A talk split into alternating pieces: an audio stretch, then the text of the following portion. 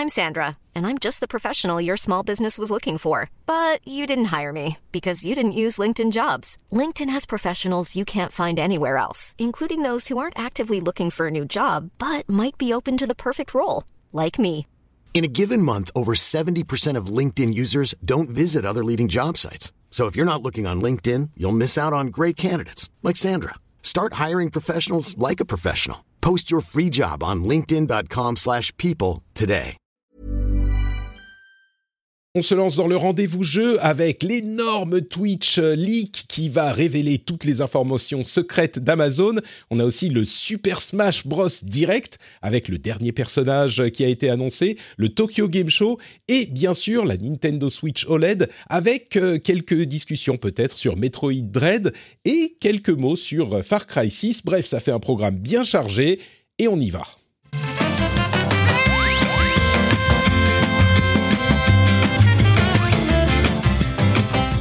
Bonjour à tous et bienvenue sur le rendez-vous jeu. Je vous ai déjà détaillé le programme, donc je ne vais pas vous le faire une deuxième fois. Il y a de la matière et pour euh, écumer toute cette matière, j'ai l'immense plaisir d'accueillir bah, un petit peu celui qui est mon, mon, mon mari du rendez-vous jeu. Hein. Euh, ça fait un bon moment qu'on se connaît. On, a, euh, on s'est dit oui il y a plusieurs années pour le podcast. Comment vas-tu, J.K. Loret?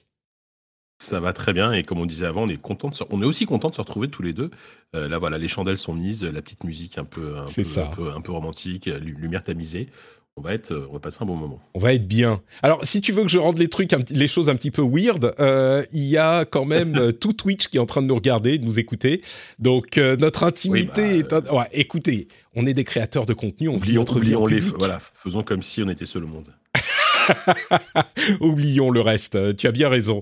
Donc, on est évidemment sur Twitch, on sera sur YouTube euh, parce que je fais, je mets les replays sur la chaîne YouTube euh, dédiée à ça maintenant pour ceux qui aiment regarder sur YouTube et bien sûr en podcast, ça va sans dire. Et tout ça est rendu possible grâce à bien sûr notre passion et notre volonté, mais aussi grâce aux sous que nous envoient des gens comme Antoine, comme Jez Chris, Travis Kramer, Tari Rock et évidemment Claude Girel, le producteur de cet épisode, tous ceux qui soutiennent l'émission sur patreon.com slash rdvjeux. Et ben, si vous écoutez l'émission gratuitement, c'est grâce à eux qu'elle existe. Et si vous l'écoutez en euh, sur le flux privé où il y a zéro pub, et ben, merci à vous de permettre à cette émission d'exister. Euh, pour l'after show qui est justement sur ce flux privé, je me disais qu'on allait peut-être parler de euh, ce que Netflix peut faire dans le jeu vidéo, mais avec le leak Twitch, je me demande si ça serait pas un autre sujet de discussion bonus pour euh, les auditeurs qui écoutent par le flux privé, les, les patriotes.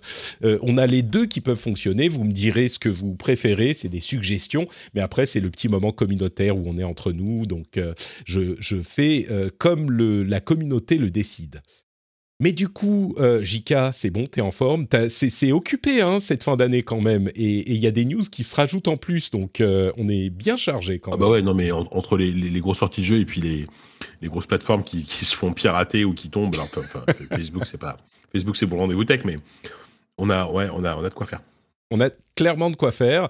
Euh, écoute, je suis très heureux que tu sois avec moi. On va euh, commencer peut-être avec la news la plus chaude, mais qui est pas forcément la plus longue. On va parler de euh, l'énorme gigalique de Twitch. Alors pour ceux qui sont pas au courant, je pense que la terre entière est au courant. hein. Mais pour ceux qui ne sont pas encore au courant, il y a eu un leak d'énormément de données de Twitch qui a été euh, confirmé par Twitch eux-mêmes. C'était un petit peu incertain pendant un moment, et puis ça a été confirmé il y a quelques heures, je crois, par Twitch.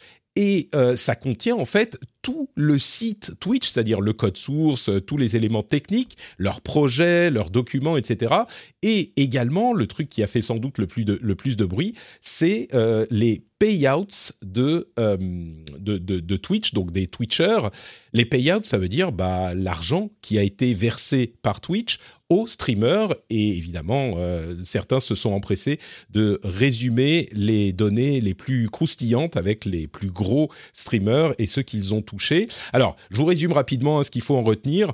Les mots de passe, contrairement à ce qu'on a pu entendre, a priori les mots de passe ne sont pas impactés, mais bon, pour euh, être certain d'être tranquille, il vaut mieux quand même changer vos mots de passe euh, Twitch et mettre une euh, authentification double facteur. Ça, ça vaut pour tout. Donc ça, c'est c'est pas a priori c'est pas un problème, mais comme ça vous serez tranquille.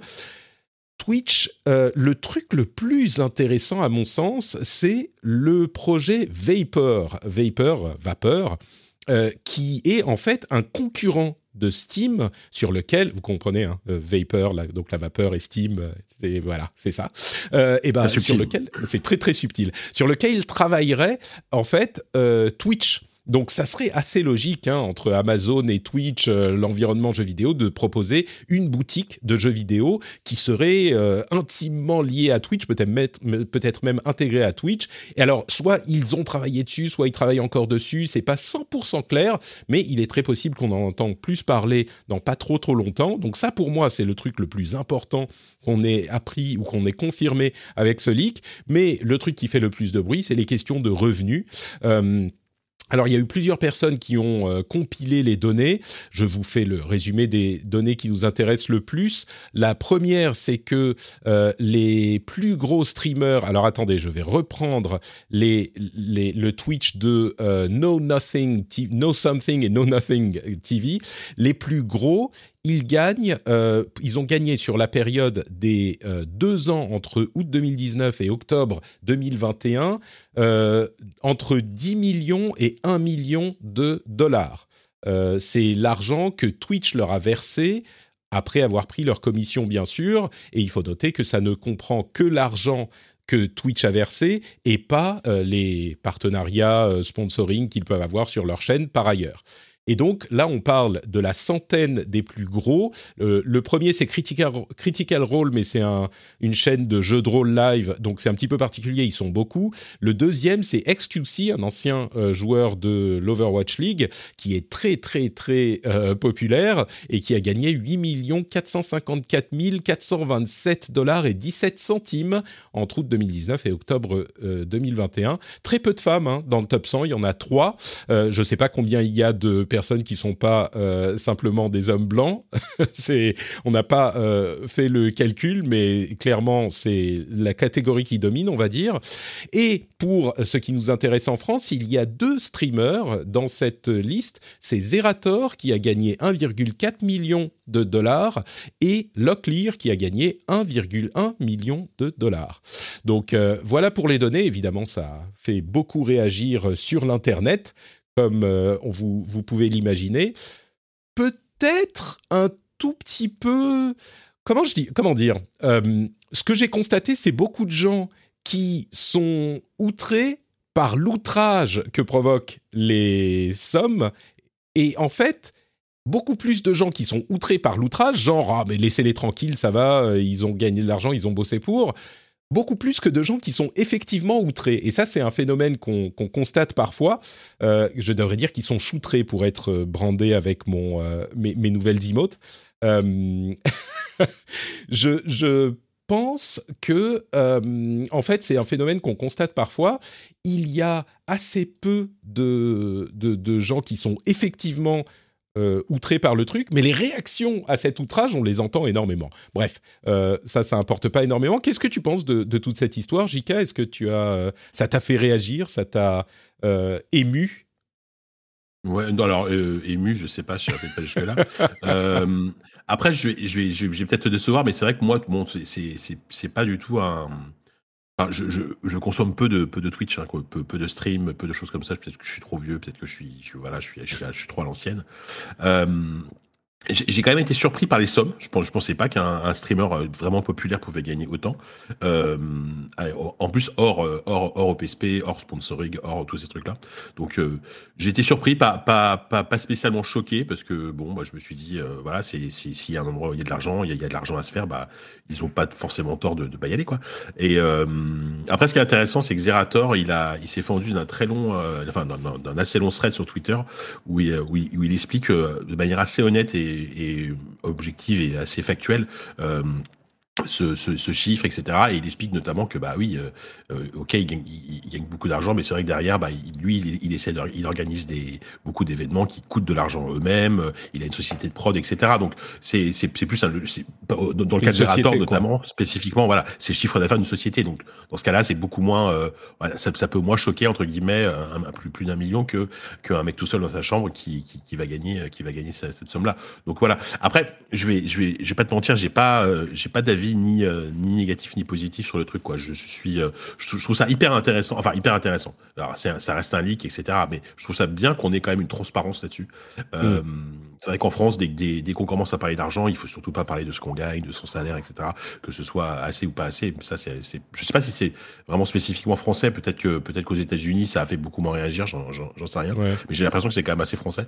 Mais voilà. Donc, c'est vrai que ça me ça, m'émeut assez peu et ça me fait même réagir assez peu. Désolé, j'ai pas beaucoup plus de trucs à dire. Non, bah, je crois que c'est, à vrai dire, je crois que c'est même l'ambiance générale. Bien sûr, on, entend ceux qui euh, parlent très fort.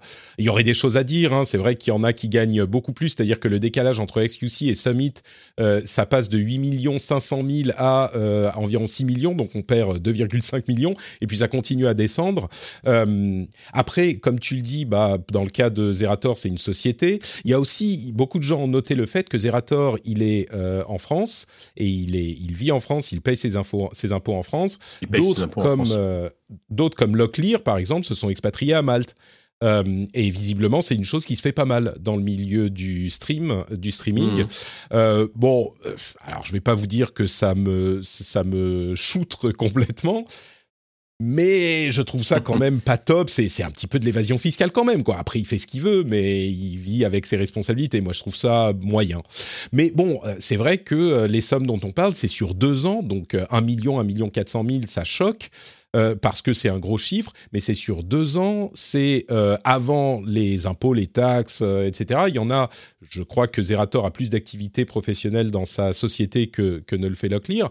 Et s'il veut s'acheter des trucs, Locklear, alors que Zerator préfère réinvestir dans des streams, euh, des événements, bon, à la limite, euh, ce, qui me, hum, gêne dans les rares réactions qu'on a vues qui étaient un petit peu, euh, comment dire, outrées ou choutrées, c'est qu'on n'aurait pas ce type de réaction avec un musicien, un chanteur, un rappeur euh, qui, qui, gagnerait de l'argent comme ça parce qu'il a du succès. Moi, je trouve qu'il n'y a pas moins de légitimité pour un streamer que pour un artiste de gagner de l'argent. Et puis, on ne parle pas de, on parle pas de, 200 millions, hein, c'est un million sur deux ans.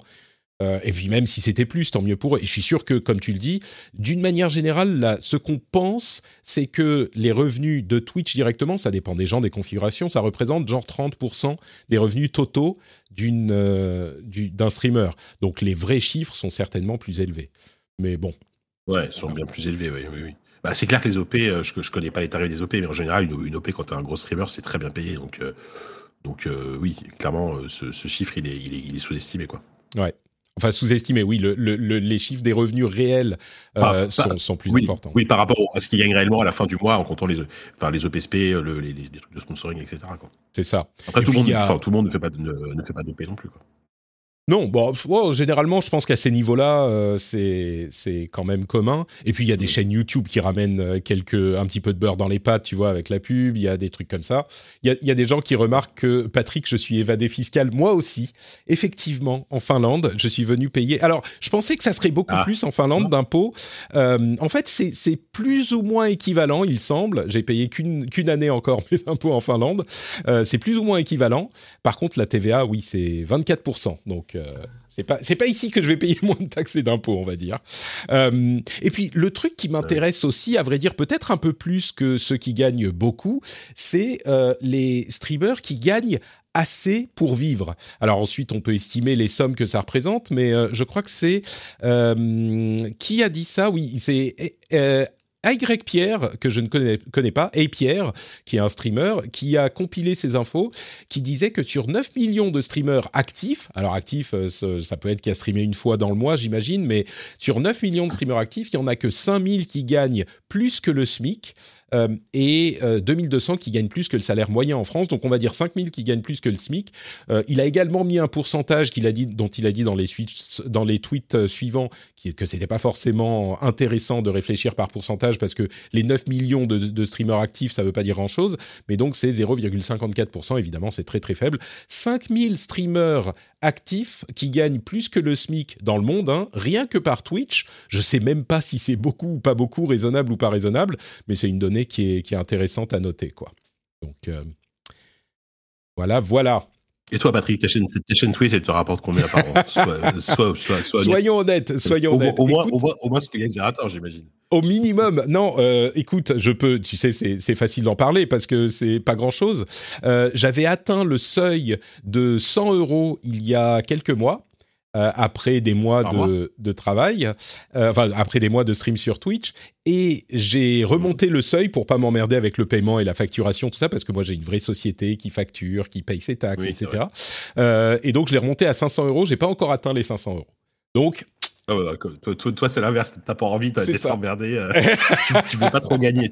Tu, tu, tu sais, gagner, quoi. tu sais, 100 euh, euros sur 6 mois de travail. J'avoue que heureusement, grâce à vous, je suis dans une situation où, euh, bon, faire la facture et tout ça, je le ferai, hein, bien sûr. Je dis pas non, mais je l'ai remonté à 500 euros et puis on en reparlera dans deux ans, quoi. Mais, mais oui, évidemment, Twitch est pas ma, ma, est pas ma, une source de revenus qui compte pour moi et ça, vous vous, vous en doutez. Donc oui, non, c'est pas Twitch. Je n'apparais pas dans les dans les 100 premiers. Certains étaient déçus de ne pas m'y voir. Euh, alors, qu'est-ce que c'est marrant Il y a, y qui dit j'espère qu'aucun petit streamer ne regarde ça. Bah c'est malheureusement euh, au bout d'un moment, tu sais, si on parle de, de, SMIC, moi par exemple le SMIC que je me paye, j'ai aussi les dividendes. Je gagne pas que le SMIC heureusement, mais rien que le SMIC, je paye. Il faut rentrer dans la société le double du SMIC pour, euh, pour euh, pouvoir te payer le SMIC quand tu es euh, dirigeant de la société. Donc ça fait quoi? 2500 euros par mois, ça fait bah, sur l'année 25 000, 30 000 pour le salaire. Donc oui, si sur l'année tu dois rentrer 30 000 rien que pour le salaire, après il y a les taxes, les impôts sur société, il y a les achats que tu dois faire, enfin plein de choses. Je j'espère que effectivement les les, 100 euros pour les gens qui euh, en font vraiment leur métier, bah, ils peuvent se permettre de décaler de euh, quelques mois la sortie de la société, enfin la sortie de stream des 100 euros parce que c'est malheureusement euh, comme ça qu'il faut faire compter les choses, quoi. C'est si, si tu es à 100 euros près, on revient à une discussion qu'on avait eue il y a quelques mois au moment du changement du montant des, euh, revenus. Euh, moi, je pense qu'il ne faut pas se lancer en professionnel quand 100 euros peut te faire, euh, peuvent vraiment te faire basculer ton, ton mois, quoi. Mais bon, bref, ça c'est un autre sujet. qui, dont on pourrait peut-être reparler. je réponds à Thomas qui, qui attend qu'on parle de Outer Wilds, le GOTY. J'ai hyper envie de jouer à, Outer Wilds, l'extension. La, Malheureusement, j'ai pas encore eu le temps et je veux me laisser le temps de vraiment y jouer, de bien m'immerger dedans. Donc euh, ça arrivera à un moment, mais malheureusement pas encore. Par contre, j'ai testé euh, des, plein, de, plein de choses dont je pourrais vous parler. Euh, parlons un petit peu du Smash Direct. Est-ce que tu as suivi avec attention et passion le, le Smash Direct? C'est pas ton truc, je crois. Hein. Alors, tu sais quoi, j'ai non, enfin Smash euh, sans, plus, mais, je trouve ça, je trouve ça, je trouve ça assez cool quand même la ferveur qu'il y a autour de, cette série euh, et, de son créateur. Euh, j'ai oublié le nom là, justement, qui a pris sa retraite. Euh, Sakurai. C'est Masahiro Sakurai. Sakurai, voilà. Et, euh, et ouais, Masahiro Sakurai. Et je l'ai suivi directement parce que j'étais dans l'open space de, de jeuxvideo.com au moment du Smash Direct et, et j'entendais certains de mes collègues qui ont hurlé au moment de l'annonce. Alors, certains étaient contents, d'autres non, d'autres non, au moment de l'annonce du, du, dernier personnage. Donc, je, je l'ai forcément suivi, quoi. Même si je voulais pas, j'avais pas le choix. Je crois qu'il était difficile de l'ignorer hein, sur, euh, sur le net. C'est comme euh, beaucoup d'entre vous le savent déjà. C'était la fête hein, sur Twitter. C'est Sora de Kingdom Hearts qui est le dernier personnage et c'est important parce que d'une part euh, c'est Sora qui était très attendu, puis d'autre part c'est le dernier personnage de Super Smash Bros Ultimate. Ils ont dit que c'était terminé après ça euh, et donc euh, que Sakurai peut aller enfin se reposer après 21 ans de, de dur labeur, combien 22 ans même de dur labeur? C'était 98 le, le nombre, je crois. Euh, le, le, premier Smash, euh, ouais, je pense à peu près, c'est de fin des années 90. Et, euh, et surtout, je, je, je, là, là j'ai pas de chiffre en tête, mais du coup, il y, a, y, a, y aurait combien de personnages dans, dans ce Smash? C'est c'est incroyable. Ah, au total, j'ai plus 50, 60, 70, et c'est complètement fou. C'est fou. Mais bon, pour un jeu qui n'est pas un vrai jeu de combat, tu peux ajouter des personnages, hein, c'est pas très technique. Ouais. et après, je me suis posé la question de pourquoi ne pas. Pour, pour, t'as même pas, as même pas noté mon, mon énorme euh, taquinade, donc euh, c'est pas grave. Ah, pardon? Non? Non, je dis que c'est pas un, jeu, un, vrai jeu de combat, Smash, mais. oh là là, je veux, je veux me faire engueuler. t'es fou, toi. T'es fou. Euh, non, je, je, je, me suis posé la question de. C'est vrai que c'est le dernier, le dernier personnage. Pourquoi ne pas avoir mis un personnage de Nintendo? Mais je me dis peut-être qu'ils ont mis tous les personnages de Nintendo déjà et qu'ils ont plus. Ils en ont plus. C'est peut-être ça, hein, je sais pas. Hein. Thomas nous dit que c'est carrément 90 personnages hein, dans, dans Smash Ultimate. Ouais, euh, mais voilà, donc euh, je, je, Smash, moi je suis parce que je te dis encore une fois, il y a, il y a, il y a pas mal de gens à la rédac de jeuxvideo.com qui sont fans et donc tous les midis ça, ça joue à Smash, donc euh, des fois je regarde une partie et tout quoi. Mais et puis moi j'ai joué à, j'ai quand même joué pas mal à l'épisode GameCube, enfin pas mal, à l'époque GameCube et un petit peu à l'épisode Wii. Ouais, mais c'était mêlé ouais, sur Game Plus. Mêlé, c'est celui qui a été le plus populaire sur la scène e-sport. Je sais pas si c'est toujours le cas, mais, mais Mêlé est extrêmement populaire. Et puis un petit peu à l'épisode Wii aussi. Je crois qu'Ultimate a réussi, enfin à euh, déloger Melee, même si je suis sûr qu'il y a encore des gens qui, se baladent avec leur GameCube euh, pour jouer spécifiquement à Melee oh, bah quand, ils vont à, à, à, l'Evo. Euh, bon, là en l'occurrence, l'Evo mm. n'était pas en physique, donc.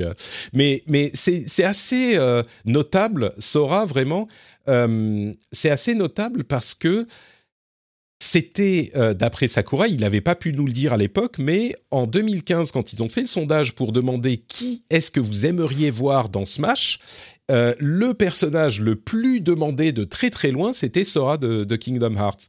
Et euh, ils ont, il a dit avec sa sobriété légendaire, et donc ça a été un petit peu plus de travail pour euh, gérer administrativement les droits, pour réussir à intégrer Sora, parce que évidemment Kingdom Hearts c'est une licence qui est détenue en, en partenariat par Square et Disney, et on peut tout à fait imaginer que euh, pour euh, que Disney accepte de euh, livrer Sora, parce qu'il y a des trucs tout cons, mais le petit symbole de les oreilles de Mickey sur l'épée, la clépée de Sora, tout ça, ça a dû être géré par les départements légaux pendant des, des, des, des mois et des mois.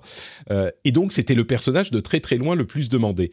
Donc c'était assez marrant et ça explique l'explosion de joie de, tous les fans.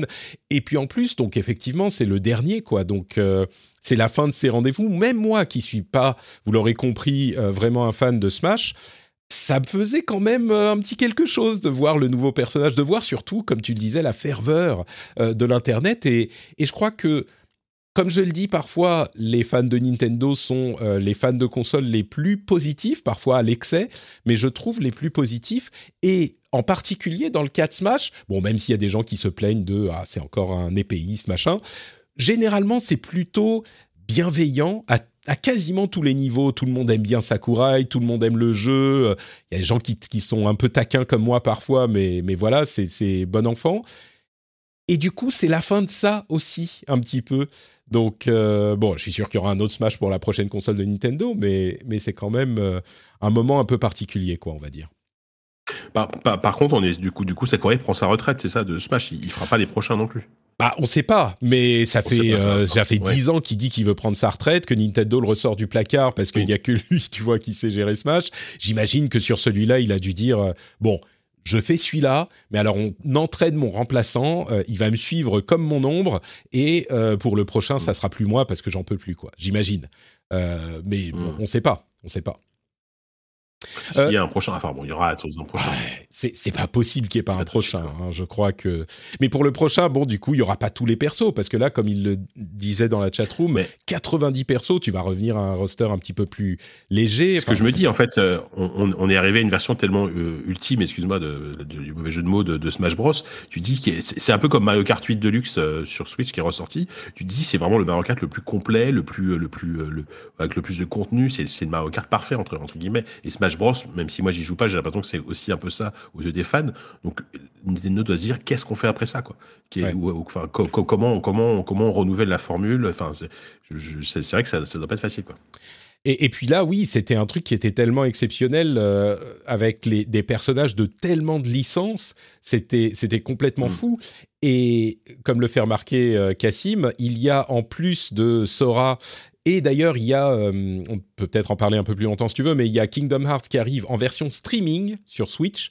euh, parce qu'il y a que des personnages de, de, jeux qui sont disponibles sur Switch. Mais donc euh, Kingdom Hearts 1, 2 et 3, enfin la collection avec 1,5 plus 2,5 HD remix, machin, toutes ces versions qui arrivent sur Switch, mais uniquement en streaming. Donc ça, c'est bon, voilà. et il y a aussi le Doom Slayer en mi-costume. Et donc, comme le fait remarquer Cassim, on peut jouer Marie de Animal Crossing contre le Doom Slayer dans un jeu de combat. Ça, c'est le crossover ultime, effectivement. Vous vous souvenez de la sortie des jeux en même temps l'année dernière. Ouais. Donc voilà.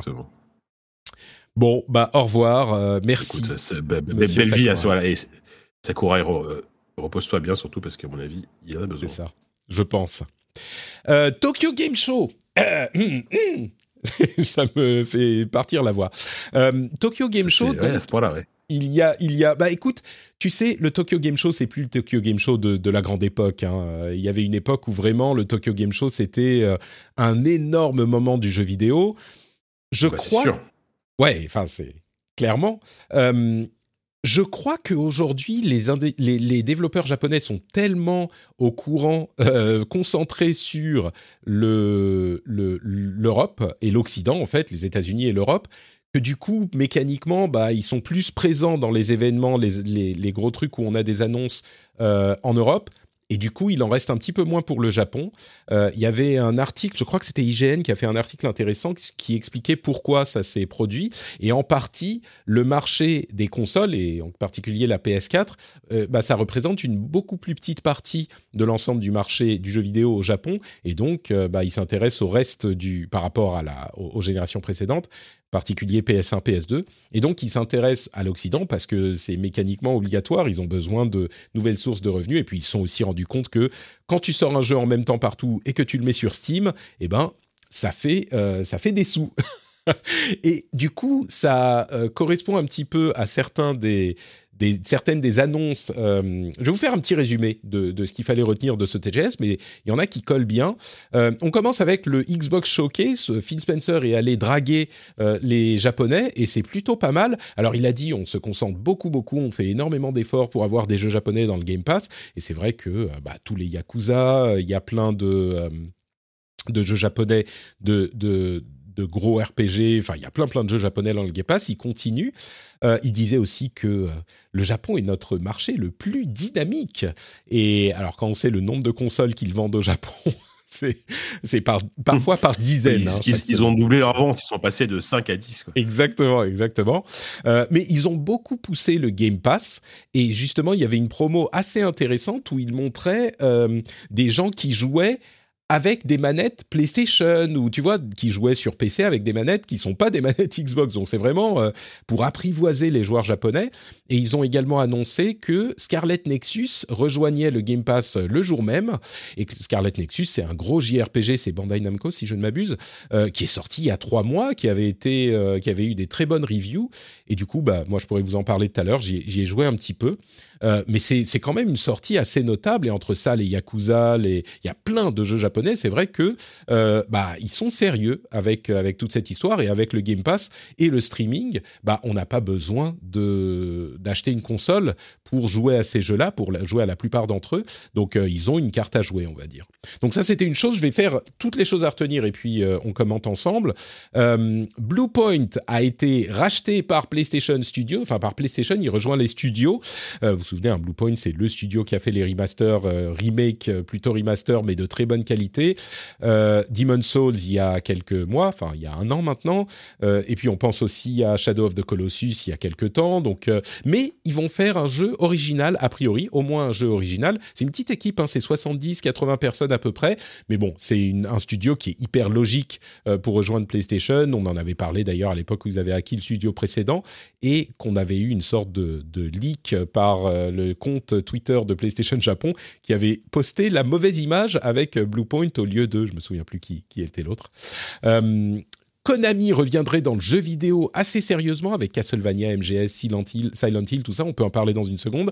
La, conférence Square Enix, on a eu un gros push pour Stranger of Paradise. Il y avait moins de chaos, chaos, chaos, mais il y a une nouvelle démo qui est un peu plus longue et une date de sortie, c'est le 18 mars 2022.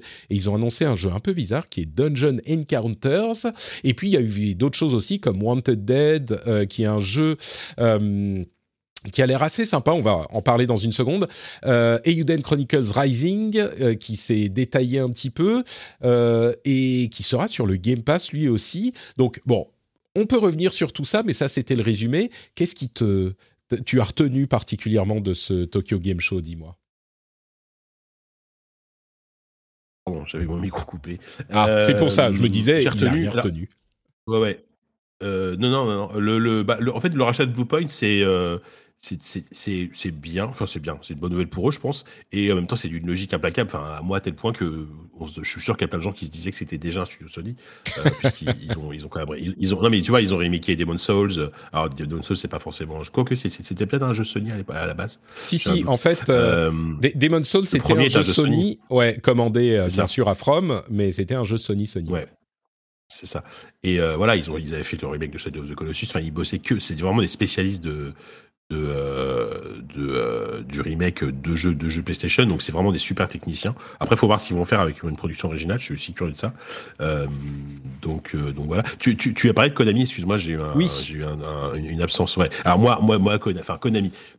Konami, comment dire? Konami, ça fait des années que bah on les on, on n'est pas très sympa avec eux et en même temps ils sont pas très sympas avec nous parce oui c'est ce que j'allais dire hein, c'est c'est voilà et donc du coup on, on leur rend bien et cette rumeur, j'ai envie d'y croire. Euh, j'ai envie d'y croire et surtout le fait qu'ils filent leur licence à d'autres studios qui ont probablement plus envie et plus de talent pour développer, pour renouveler euh, une licence.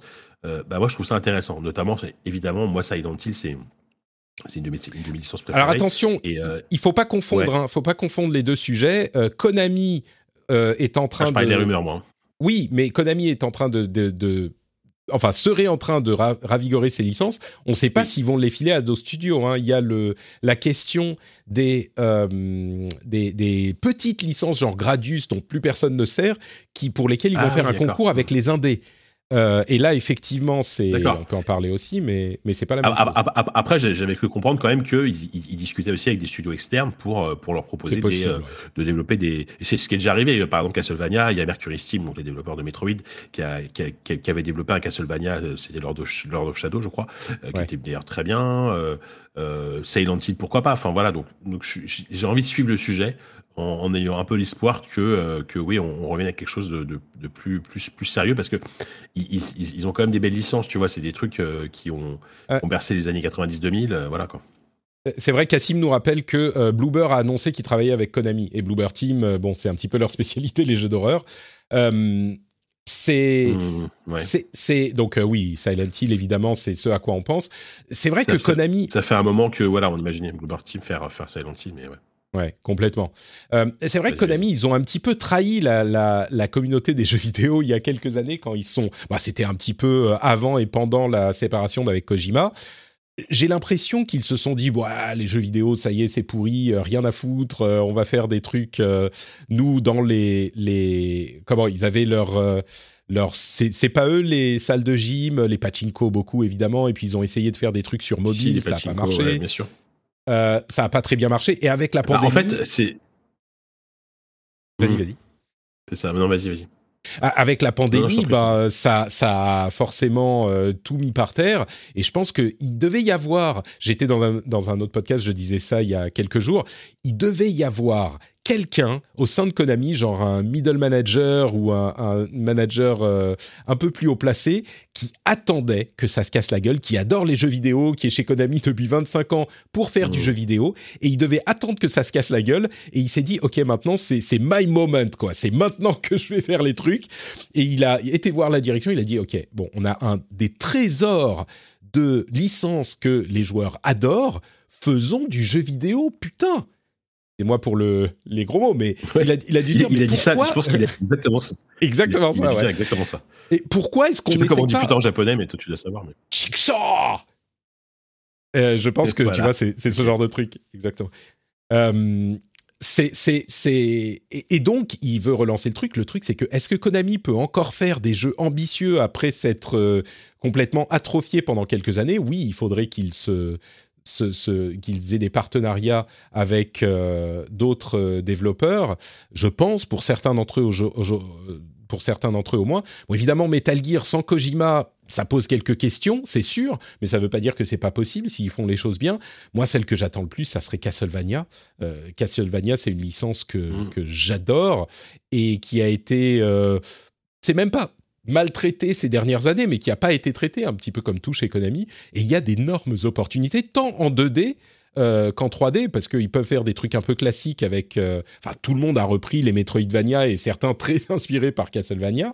Euh, bah, s'il y a bien un genre qui est populaire en ce moment, c'est Metroidvania. Donc, enfin, c'est clair. Évidemment que s'ils reviennent un peu en tant que nous, les, les, les, patrons du genre, c'est nous. Alors, faut, faut, il, il, va, falloir faire une concurrence très, très sérieuse, hein, mais, mais ça peut être intéressant, ouais.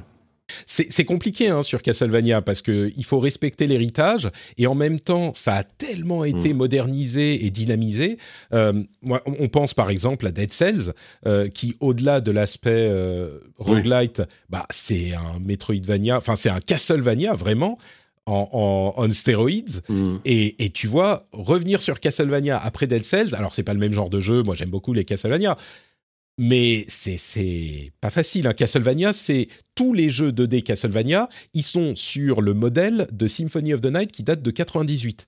Et même les derniers, tu vois, pendant 10 ans, ils ont refait Symphony of the Night. Et il y en avait qui étaient super bien. Hein. On parlait des, des, jeux sur Game Boy Advance euh, il y, a, y, a, quelques semaines. Ils sont super. Mais c'est quand même le modèle de 98, tu vois. Donc à un moment, tu, il, faut le ah réimaginer un peu. Puis tu peux faire aussi des versions 3D qui seraient évidemment très différentes. Euh, Peut-être un petit peu plus travaillées que Lords of Shadow. Et ce qui était, bon, pas mal comme ça, mais voilà. Euh, j'espère qu'ils feront pas un, jeu euh, qui soit trop inspiré par Dark Souls parce que ça c'est la, la voie de facilité, je pense. Mais il y a, y a ah des choses à faire. Oui. Mm, mm. Oui, il y a des choses à faire évidemment, mais c'est vrai que c'est une série qui est tellement ancrée aussi dans, dans, dans, ses, dans, sa, dans son héritage. Euh, c'est pas forcément. Alors, ou alors il faut un truc vraiment à l'ancienne, c'est-à-dire pré, euh, pré of the Night, un truc, euh, un truc très très run and gun, tu vois, très très linéaire, mais je, je les vois pas trop très visible, tu vois. Je les vois pas trop non plus revenir là-dessus, quoi. Donc je sais pas. Hmm. Bon, écoute, on verra. en tout cas, voilà, sinon non, ça, ça, a été ça, ça, a été un Tokyo Game Show bah, euh, comme, comme tu l'as dit, hein, c'était c'est à peine si on, s'est rendu compte qu'il y en avait un. Quoi. De toute façon, mm. c'était un truc virtuel, il n'y a pas eu d'événement sur place, j'imagine. Je je crois euh, pas, non, effectivement. Oh, encore que j'ai vu, si, si, si, j'ai vu des, des, des stands, j'ai vu des booths, celui de Ikea, normalement, ah notamment. Euh, donc bon. Ah, le fameux on, peut mentionner, je vais pas trop parler de Stranger of Paradise parce que bon voilà, on en a déjà parlé avec Chaos, Chaos, Chaos, euh, euh, et puis on a vu le clip tourner avec le, le héros qui dit bullshit et qui met Limbiskit sur son téléphone, c'était très drôle. Euh, il y a Dungeon Encounters qui est un petit jeu passion à 30 euros qui va sortir dans une semaine maintenant qui est quand même. Alors, il n'y a pas de graphisme quasiment en fait. c'est un jeu où on est sur un truc quadrillé et on se déplace sur les cases euh, du, truc et puis on a des rencontres qui sont, enfin des combats euh, qui sont des encounters qui semblent être du tour par tour classique japonais, mais avec quasiment pas de graphisme. Il y a genre une image du, de, la personne euh, qu'on contrôle, enfin de l'équipe, de chaque personnage de l'équipe, et puis une image des monstres. Et c'est des petits effets, genre là ça fait un coup d'épée, ça fait schlack sur l'image du monstre. Enfin bref, c'est un peu pourquoi pas Ça se trouve, ça va être euh, très sympa. Hein. Ils ont intérêt à ce que le système de, de, jeu soit vraiment bon, parce que tout le reste, bah, il y en a pas en fait. Il y a pas de graphisme. Euh, c'est léger, mmh. quoi. Tu sais, on dirait, on, dirait un proto développé en game jam euh, pendant 24 heures. Enfin, en tout cas, en termes de, direction artistique, en fait, il y en a pas, quoi. donc, enfin, il y en a pas. Je, je suis peut-être un peu méchant pour ceux qui travaillent dessus, mais à, part les personnages, moi, ce côté décor vide ah, ça me laisse un peu circonspect quand même. Ça fait bizarre. Écoute, on attendra de le voir. Ça se trouve, il sera très très bien. Hein, euh, on verra. C'est bizarre comme comme projet, clairement. Hein. Tu te dis, euh, tu, ça a l'air en tout cas d'être un JRPG, mais sans graphisme, sans vraiment de son. Peut-être qu'il y en a, mais sans graphisme. C'est ça en fait. Donc, euh, on verra. mais le truc qui est un petit... Pardon? Ok. Non, non, je dis ça, ça sort sur Switch, euh, PS4, parce qu'à la limite sur, sur mobile, pourquoi pas, tu vois. Mm. Mais euh, PS4, Steam et, euh, et, Switch, bon, ok. À 30 euros. Bon, le 15 octobre. À 30 euros, voilà. 14 euh, et 15 octobre. Bon, bon, écoutez, pourquoi pas C'est un jeu que j'aurais vu à moins cher, mais ça se trouve, il est tellement bien qu'il le justifie. Euh, mais surtout, ce que j'aimerais, euh, ce dont j'aimerais parler, c'est deux jeux. Il y en a plein. Hein. il y en a quand même beaucoup qui ont été annoncés. Les River City Girls 2, River City Saga, Three Kingdom. Les fans de River City Girls en ont pour leur argent. Il y a Sin Chronicle sur mobile, le RPG de Sega. il y a Layers of Fear. Il y a tous les trucs genre Atelier Sophie, machin, ce genre de trucs. la Tower Mini, qui est le le, l'add-on de la Mega Drive Mini pour euh, faire. Enfin bon, bref, il y a plein de trucs, mais les deux que je note, c'est d'une part euh, Wanted de, d'anciens de, Team Ninja. Euh, qui est qu'est-ce que je dis? Wanted Dead. on a juste vu un trailer, c'est un truc qui sort l'année prochaine, mais la manière dont je le décris, c'est un jeu d'action vu isométrique avec c'est un petit peu John Wick si John Wick avait en plus un katana en plus de son, de son flingue. On en voit vraiment quelques, quelques secondes même, donc c'est difficile de juger, mais ça a l'air assez sympa, euh, j'ai trouvé. C'est euh, vraiment 3D, vue d'action à la troisième personne en 3D, j'ai dit isométrique, c'est pas tout à fait ça, euh, c'est troisième personne, et l'action a l'air vraiment dynamique et cool. Bon, à voir. Ça s'appelle Wanted Dead. Mm. Ouais, je suis en train de regarder. C'est alors ce qu'on voit, c'est de l'early, c'est précisé, hein, c'est de l'early alpha, de, de alpha. Donc on est sur quelque chose de visuellement, c'est pas c'est pas dingue. Par contre, il y a un dynamisme, ne serait-ce que dans les mouvements de caméra et les les les, les mises à enfin les mises à bord, les oui, les combats, ça. Oui, c'est ça. Ça peut être intéressant, effectivement à voir. Donc c'était un des trucs notables. Et puis l'autre truc notable, évidemment, c'est euh, bah, Eiyuden Chronicles Rising, qu'on a vu un petit peu plus en euh, profondeur. Alors pour ceux qui s'en souviennent pas, Eiyuden Chronicles 100 Heroes vais le dire en anglais, Eiyuden Chronicles 100 Heroes. C'est un jeu qui a été kickstarté, qui est l'héritier de Suikoden, une licence euh, euh, légendaire de Konami justement. Et ils ont kickstarté. Le jeu a été un gros succès en sur Kickstarter. Et ils ont annoncé il y a quelques mois, je crois, qu'il y aurait l'année prochaine un spin-off de 100 Heroes, qui est un JRPG. C'est un JRPG. Euh, la particularité de Suikoden, c'est qu'il y avait une centaine de personnages différents. Euh, Cassim nous en avait parlé dans un after show, je crois, en, grand détail. C'était très intéressant. Euh, et donc, il y a plein, plein, plein de personnages dans le JRPG. Et la version Rising, qui est donc un spin-off, qui sortira l'année prochaine. Le JRPG sortira. C'est JRPG ou Tactics? Je crois que c'est Tactics en, euh, euh, je ne sais plus. Je suis sûr que Cassim va nous corriger dans le dans la chatroom. Donc celui-là, il sort en 2023, mais le jeu d'action, le spin-off, il a trois héros qui seront des héros euh, du RPG, et c'est un jeu d'action scrolling horizontal de plateforme action qui a l'air alors c'est difficile de juger, ça a l'air assez beau. Il y a un petit choix stylistique que j'adore pas, c'est, je sais pas comment ça s'appelle ce style, où on a genre les, les différentes parties mobiles du corps qui sont comme des pièces de papier avec des, des punaises pour les hmm. articulations. Euh... Ouais, je vois le genre, ouais, je n'arrive pas à mettre le doigt sur le nom du truc, mais, mais ça fait penser à des jeux. Il y, y, a plusieurs jeux comme ça qui ont, ce style d'animation. C'est oui, c'est un parti pris intéressant en tout cas.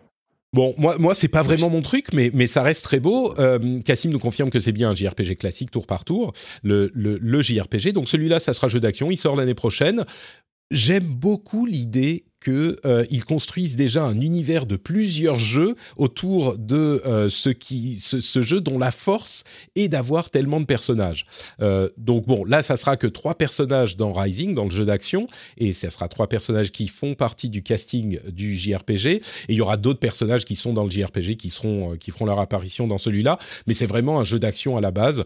Bon, à voir. On a eu quelques images qui sont plutôt voilà, plutôt intrigantes. Si c'était pas dans ce projet, je crois que j'aurais pas remarqué ce jeu plus que ça, mais comme ça fait partie du projet avec les trois personnages qu'on peut alterner euh, quand on veut, on peut alterner, ils ont des pouvoirs différents et on peut alterner de l'un à l'autre quand on veut euh, dans le jeu, bah ça m'intrigue. Voilà, je vais le dire comme ça. Euh, bah écoutez, je crois que c'est à peu près tout hein, pour les, le TGS. C'est ça fait déjà pas mal. Je ne pensais pas qu'on parlerait autant du TGS.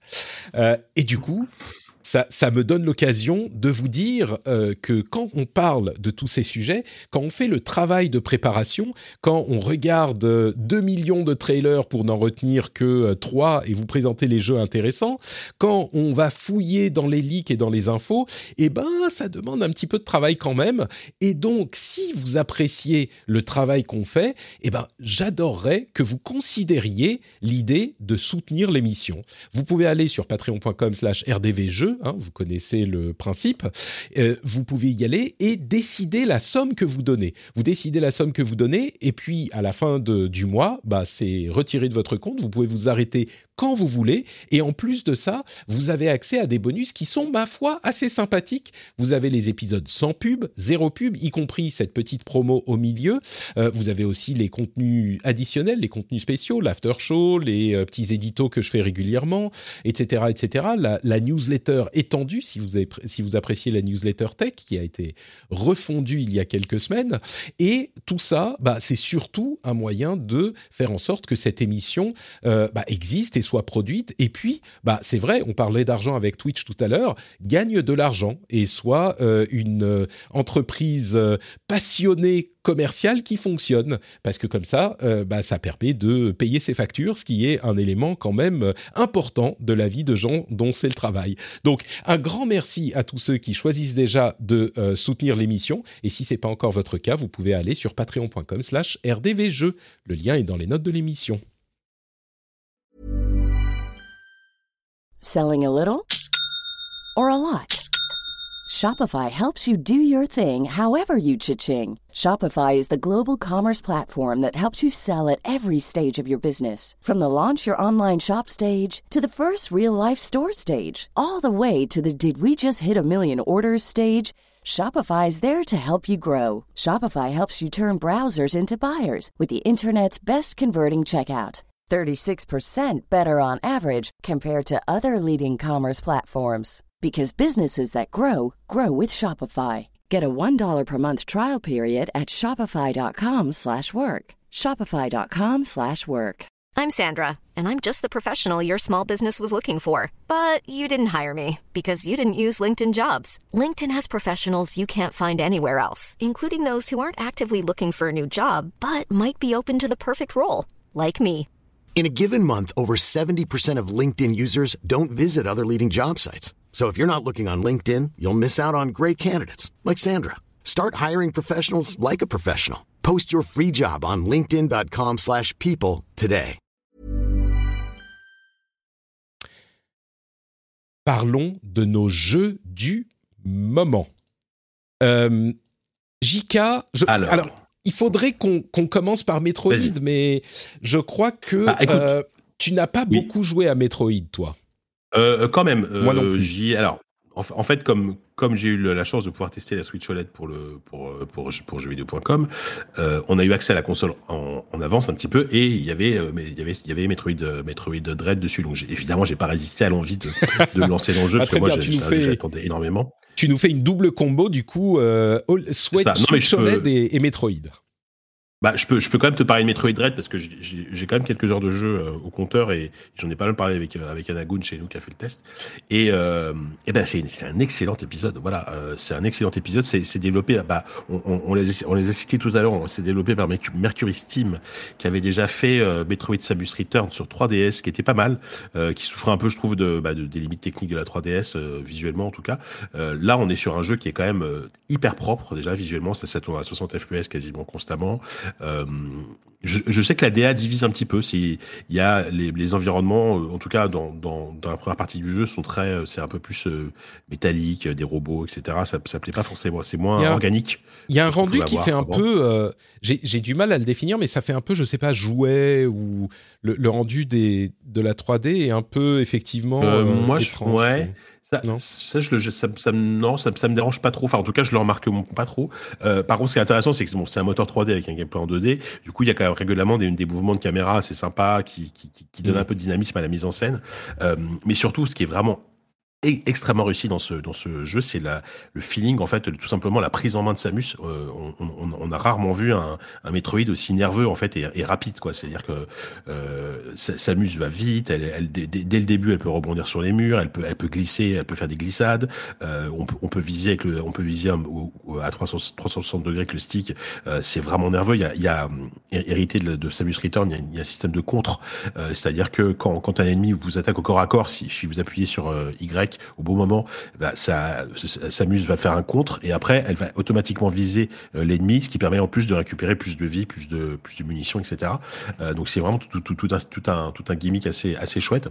Euh, donc du coup c'est un plaisir assez dingue de tout simplement de bouger avec Samus en fait dans, cet épisode là, euh, à tel point que évidemment il y a beaucoup d'alertes, enfin il y a pas mal d'allers-retours parce que on est sur la formule classique en tout cas au début d'un Metroidvania d'un Metroid, mais ça va tellement vite, c'est tellement agréable que que on, on, a beau revenir régulièrement dans les mêmes lieux, c'est toujours un plaisir. Donc, euh, donc franchement, euh, je pense que je pense honnêtement que ça peut. Alors, franchement, les fans de la série ils vont se jeter dessus. C'est même pas la peine d'en parler. Je pense qu'ils ont déjà réservé le jeu parce que voilà. Ils, mais je pense que ça peut être vraiment un bon, un bon premier, un bon premier Metroid pour ceux qui connaissent pas. Euh, après, on découvre un peu un gameplay particulier, c'est-à-dire que le, le, level design est très très bien pour les fans de Metroid, mais il est aussi très tortueux. Euh, il y, a, y, a, une nouvelle carte qui est euh, qui est assez intéressante, qui est très euh, qui est hyper complète où il y a beaucoup d'informations, ce qui permet quand même de plus facilement de savoir où on doit aller, mais du coup qui est un peu fouillis. C'est-à-dire que la carte, euh, une fois qu'elle est commencé à développer avec toutes les indications qui sont qui sont partout, euh, tu as l'impression que c'est c'est un vrai labyrinthe avec beaucoup beaucoup beaucoup beaucoup d'infos à assimiler. Euh, donc ça ça peut faire un petit peu peur peut-être si vous connaissez pas du tout la série. Et il y a toujours ce côté, il, il peut y avoir deux trois moments où tu te dis euh, mais où est-ce que je dois aller quoi pour pouvoir mmh. progresser. Donc c'est là qu'il faut qu'il faut ouvrir la carte, bien regarder les zones où on n'a pas où on n'a pas été, etc. Euh, mais mais c'est clair qu'il y a, il y a encore ce risque, ce ce, ce, ce, truc qui fait que certains n'accrochent pas à ce genre de jeu, c'est euh, tu, tu, peux sentir un peu perdu euh, régulièrement dans le jeu en, sans, sans, trop savoir où est-ce que où est-ce que tu dois aller quoi. Euh, mais à part ça, euh, vraiment, c'est un bon épisode. Est-ce que tu, est-ce qu'on peut dire que euh, effectivement les déplacements et le gameplay a l'air euh, très modernisé et très dynamique, euh, mais par contre, la structure du jeu reste celle d'un Metroid ou même Castlevania, enfin bah, Metroidvania alors, classique. Justement, c'est là où moi ma, ma, ma, critique va atteindre ses limites parce que parce que j'ai j'ai pas encore fini le jeu, je, je, je, suis même pas à la moitié.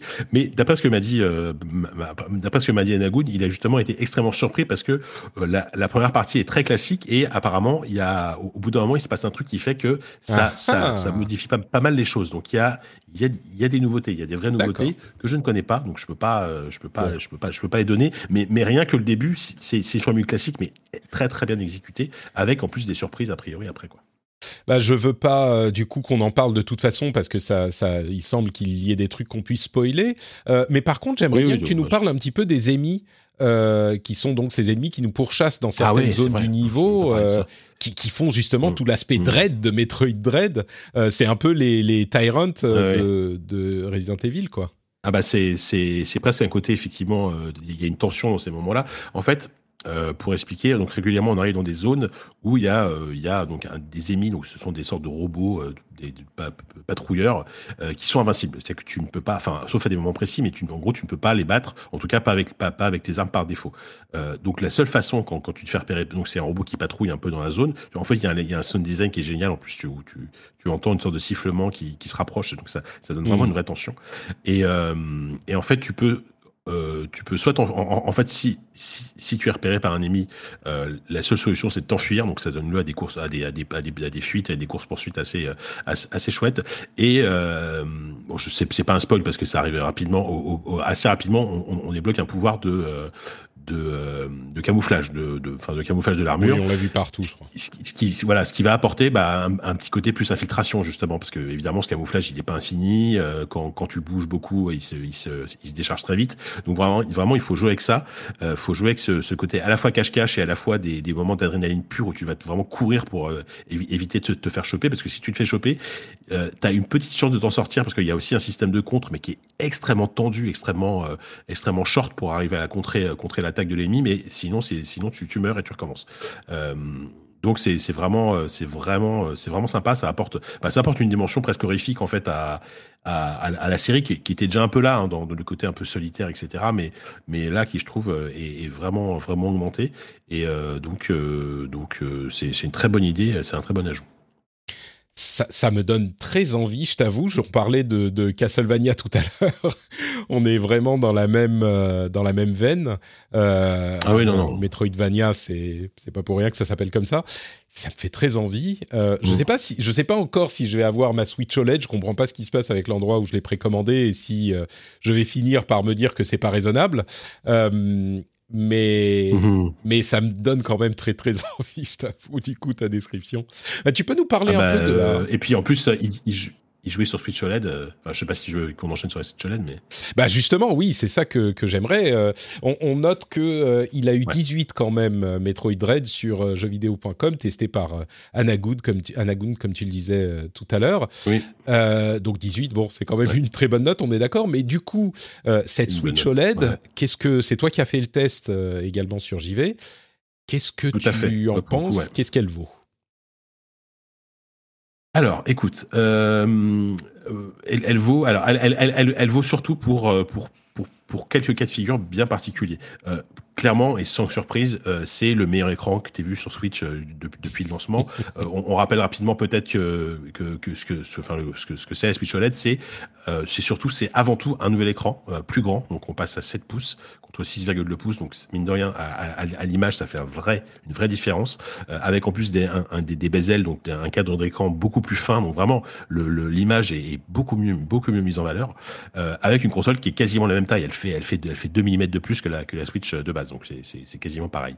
Euh, et derrière, évidemment, une dalle OLED. Donc une dalle OLED, ça implique euh, bah, un, contraste, ce qu'on dit, ce qu'on appelle un contraste infini, parce que ça, fait des, noirs parfaits. Parce que le principe de l'OLED, c'est que les, pixels, en fait, c'est un, écran qui a pas besoin de rétroéclairage pour, pour, être visible, euh, parce que les pixels peuvent s'éteindre et s'allumer indépendamment les uns des autres. Donc c'est quand, un pixel est éteint, ça fait un noir, ce qu'on appelle un noir parfait. Quoi. Donc ça donne vraiment une profondeur à l'image, un contraste qui est extrêmement, extrêmement, extrêmement élevé et qui se voit tout de suite à l'écran. Si vous avez une télé OLED chez vous, euh, euh, vous, vous, voyez bien la différence. Et euh, ce qui fait que donc le rendu est, est, très chouette. Les couleurs sont beaucoup plus vives. moi, je l'ai mesuré avec une sonde pour faire un truc un peu un peu précis. Et elles, elles, sont elles sont presque trop vives en fait par rapport à, à un écran qui est, qui est, très fidèle en termes de qualité. Des fois, il y a des voilà, il va y avoir des couleurs qui sont très fidèles à la réalité. Là, on sent qu'ils ont poussé un peu le truc pour que les, les couleurs soient bien pétantes. Et, et c'est pas trop gênant parce que c'est du jeu vidéo. Ça aurait été un, mmh. un truc où tu, où, tu, où tu, regardes des films ou, ou, où tu regardes des photos, ça aurait peut-être été un peu gênant. Là, franchement, c'est pas c'est pas très grave. Et tu vois sur des jeux comme Mario Kart qui sont très colorés euh, c'est ça rend ça rend vraiment super bien. Euh, voilà donc ça c'est vraiment y a un mode, la euh, nouveauté. si, si je me trompe pas il y a un mode où on peut désactiver les couleurs plus vibrantes pour pour garder des couleurs qui sont pas trop poussées à fond. C'est je me trompe pas en disant je... ça? peut-être que j'ai une bêtise mais je suis pas sûr d'avoir ah peut-être pas. C'est peut-être moi qui me trompe. D'accord je, je, crois pas. Après, je, si ça se trouve, j'ai mal fait mon travail, je sais pas. euh, et, et, surtout, voilà, il y a ça. Et après, euh, clairement, 98% de l'intérêt de cette console, c'est ça. C'est-à-dire que si euh, et en fait, la, la question est toute bête, c'est que si, si, si, si, si, pour vous la Switch est une console qui, est, qui est, que vous utilisez avant tout sur euh, sur un téléviseur, c'est, ça n'a aucun intérêt d'acheter une Switch OLED euh, parce qu'en fait, euh, ce qui va changer après, à, à, part ça, et ça c'est plutôt bien aussi, c'est encore une fois sur le côté portable, ils ont complètement revu la, tu sais, l'espèce de trépied qu'il y a sur la Switch de base, qui est un, qui est un petit bout de le plastique, support qui est vraiment qui est, voilà, inutile sur la, qui, la Qui est inutile. Là, là en fait, ils ont ils ont fait un truc un peu comme les surfaces, donc c'est un support qui, qui prend toute la longueur de la de la de la Switch et que tu peux incliner vraiment de manière très précise et c'est beaucoup plus stable c'est beaucoup plus agréable et c'est très sympa. Ce qui fait que entre ça et le côté euh, écran de 7 pouces, euh, jouer en multijoueur par exemple à deux sur euh, sur une Switch OLED, c'est quand même beaucoup plus agréable que sur l'ancienne Switch et au rayon des petites nouveautés, j'ai noté aussi que les haut-parleurs étaient beaucoup plus puissants et, de meilleure qualité sur la nouvelle Switch. Ça c'est pas mal aussi pour encore une fois pour le, côté bah, peut-être jouer en multi. Et au rayon des, des, petites nouveautés, le dock, donc le dock télé, c'est le seul truc qui change. Il y a un port Ethernet intégré cette fois dans directement dans le dock, ce qui est quand même sympa. Si, si, si jamais tu es équipé en Ethernet chez toi, ça va quand même beaucoup plus vite pour télécharger les jeux. Mais voilà, en dehors de ça, euh, c'est la même console. On rappelle, hein, c'est pas une Switch Pro, c'est la, même puissance à l'intérieur, c'est la même puissance, c'est la même autonomie. Il y a, y a, y a pas, c'est la, même ergonomie. Il y a toujours les Joy-Con, c'est la même chose. Hein, les, les, mêmes Joy-Con. C'est les mêmes Joy-Con. Les, voilà, tu, tu, tu, peux utiliser tes, tes anciens Joy-Con et les mettre sur ta sur la nouvelle console. Il y a aucun problème, ça, ça fonctionne très bien. Donc vraiment, c'est c'est intéressant. Je, pense que si vous n'avez pas de Switch encore et que euh, vous voulez euh, vous comptez y jouer essentiellement en mode portable, c'est clairement le modèle qu'il faut privilégier. Euh, sauf, si vous vraiment vous voulez quelque chose de petit et très facile à transporter, auquel, cas il faudrait plutôt prendre une Switch Lite, parce que là l'écran est beaucoup plus petit, mais c'est vrai que la, console est vraiment plus, encore plus portable. Et pour ceux qui ont déjà une Switch, ça, dépend. C'est vraiment si, vous jouez beaucoup en mode portable et que vous en avez un peu marre de, cet écran qui, est, pas de mauvaise qualité, mais bon, qui, qui, fait le taf sans plus, mais que vous voulez vraiment une nouvelle expérience visuelle, ça pourrait être intéressant, pourquoi pas, de revendre l'ancienne, tu vois, pour, pour acheter la nouvelle à moindre frais, parce qu'il faut, faut, rappeler qu'elle coûte quand même 350 euros, euh, là où la Switch classique maintenant coûte 270 euros. Donc il y a quand même une vraie différence de prix. Il y a quand même une vraie différence de prix, donc c'est c'est pas c'est pas négligeable. Euh, D'ailleurs aujourd'hui Nintendo garde les trois les, les, trois modèles au catalogue. Il y a la Switch Lite, et la Switch classique et la Switch OLED. Donc au moins comme ça vous avez le choix en ou par rapport à votre budget, vous pouvez savoir quelle, quelle, est la console qui vous va le mieux quoi. Donc euh, donc voilà, c'est une belle console, c'est une belle révision. Euh, c'est pas c'est pas révolutionnaire, mais c'est vrai que le, le, confort le, confort induit par la par la par l'écran 7 de 7 pouces en OLED, c'est un vrai plaisir de même de redécouvrir ça.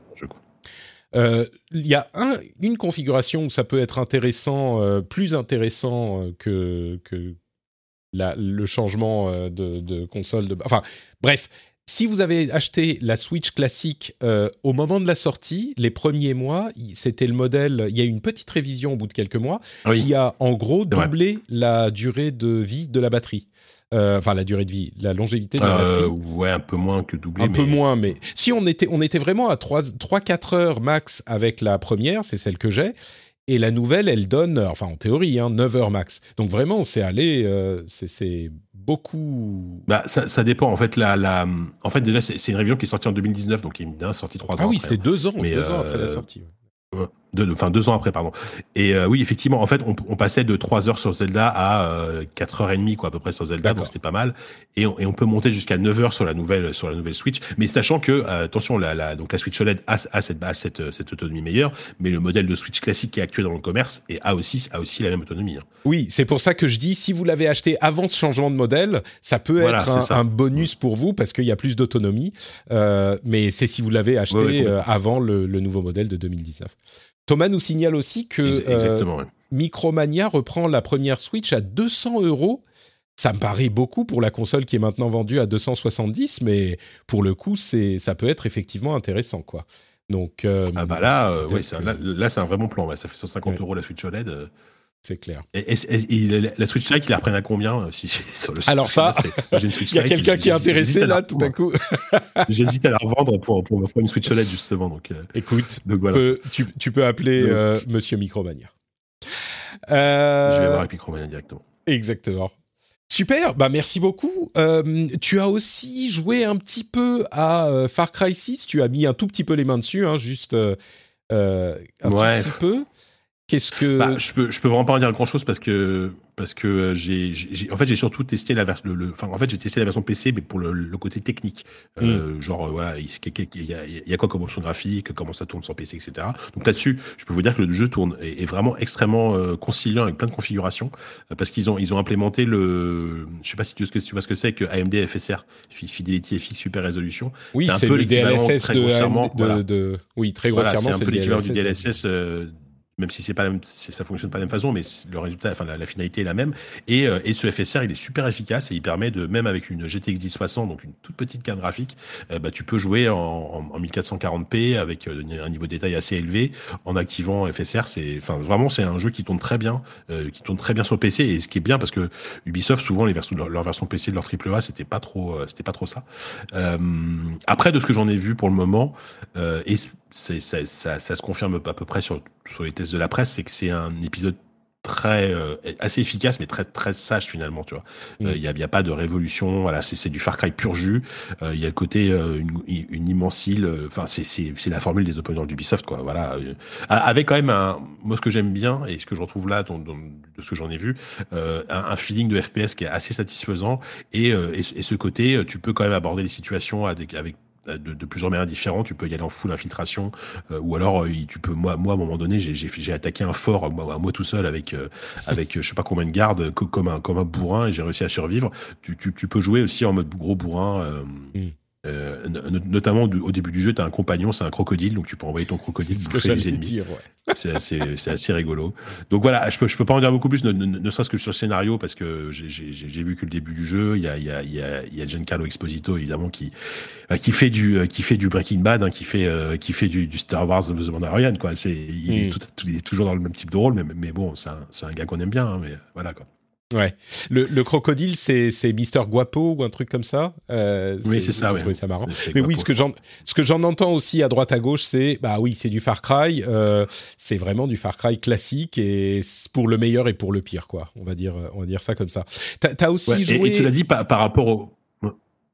Non, je, je, termine juste par, rapport au 5. A priori, il est quand même plus intéressant. Il est, il est, certes classique, mais bon, il revient quand même une formule plus fun, plus, plus efficace euh, par rapport au 5. Quoi. Voilà.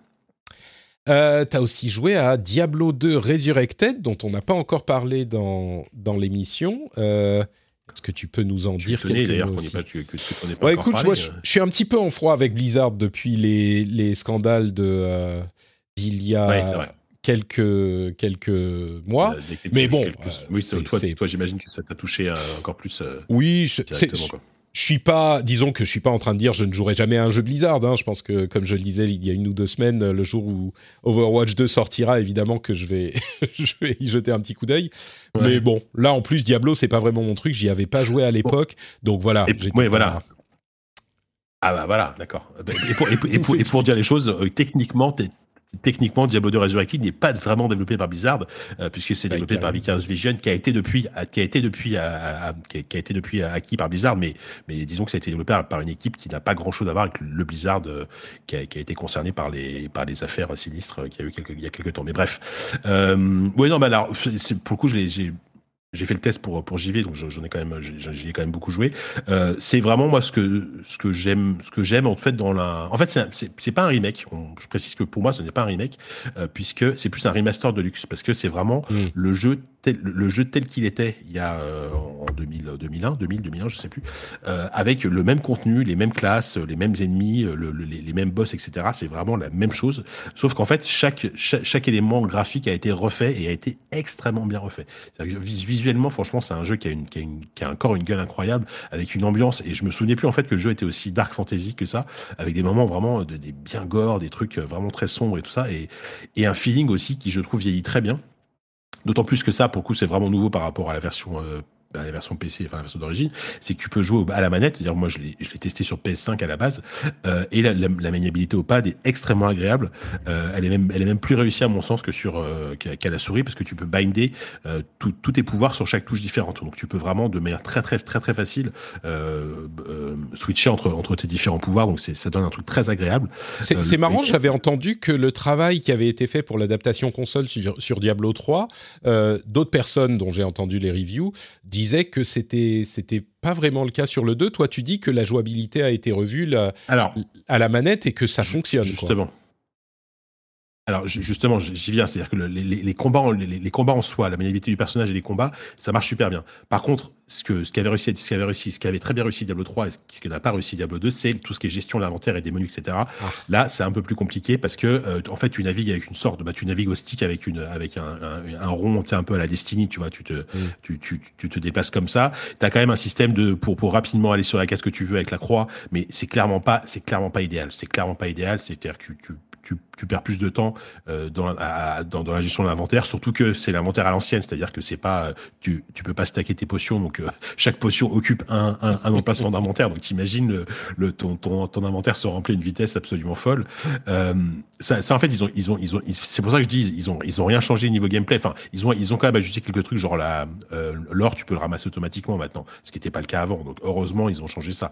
Euh, mais sinon c'est vrai que la, la, la gestion de l'inventaire au pad elle est elle est elle est pas elle est pas terrible. Mais pour moi, le, le, le, plaisir de jeu pendant les combats à la manette prévaut sur ce, sur ce défaut-là. C'est pour ça que je préfère jouer au pad. Je, je préfère, quitte à choisir, je trouve que la, la, maniabilité au pad est, est vraiment, euh, est vraiment réussie. Et, et, je trouve que c'est un, un Diablo-like, enfin, c'est un Ken Slash, beaucoup, euh, qui, qui, qui, vieillit très bien, surtout avec la, avec la nouvelle réalisation. Euh, donc euh, voilà, encore une fois, si, si, si, vous êtes un fan de Diablo 2, je pense que vous, vous pouvez y aller. Euh, et euh, si vous n'avez pas joué à Diablo 2 et que vous aimez la Ken Slash, franchement, c'est quand même l'occasion de découvrir une, une référence du genre. Quoi.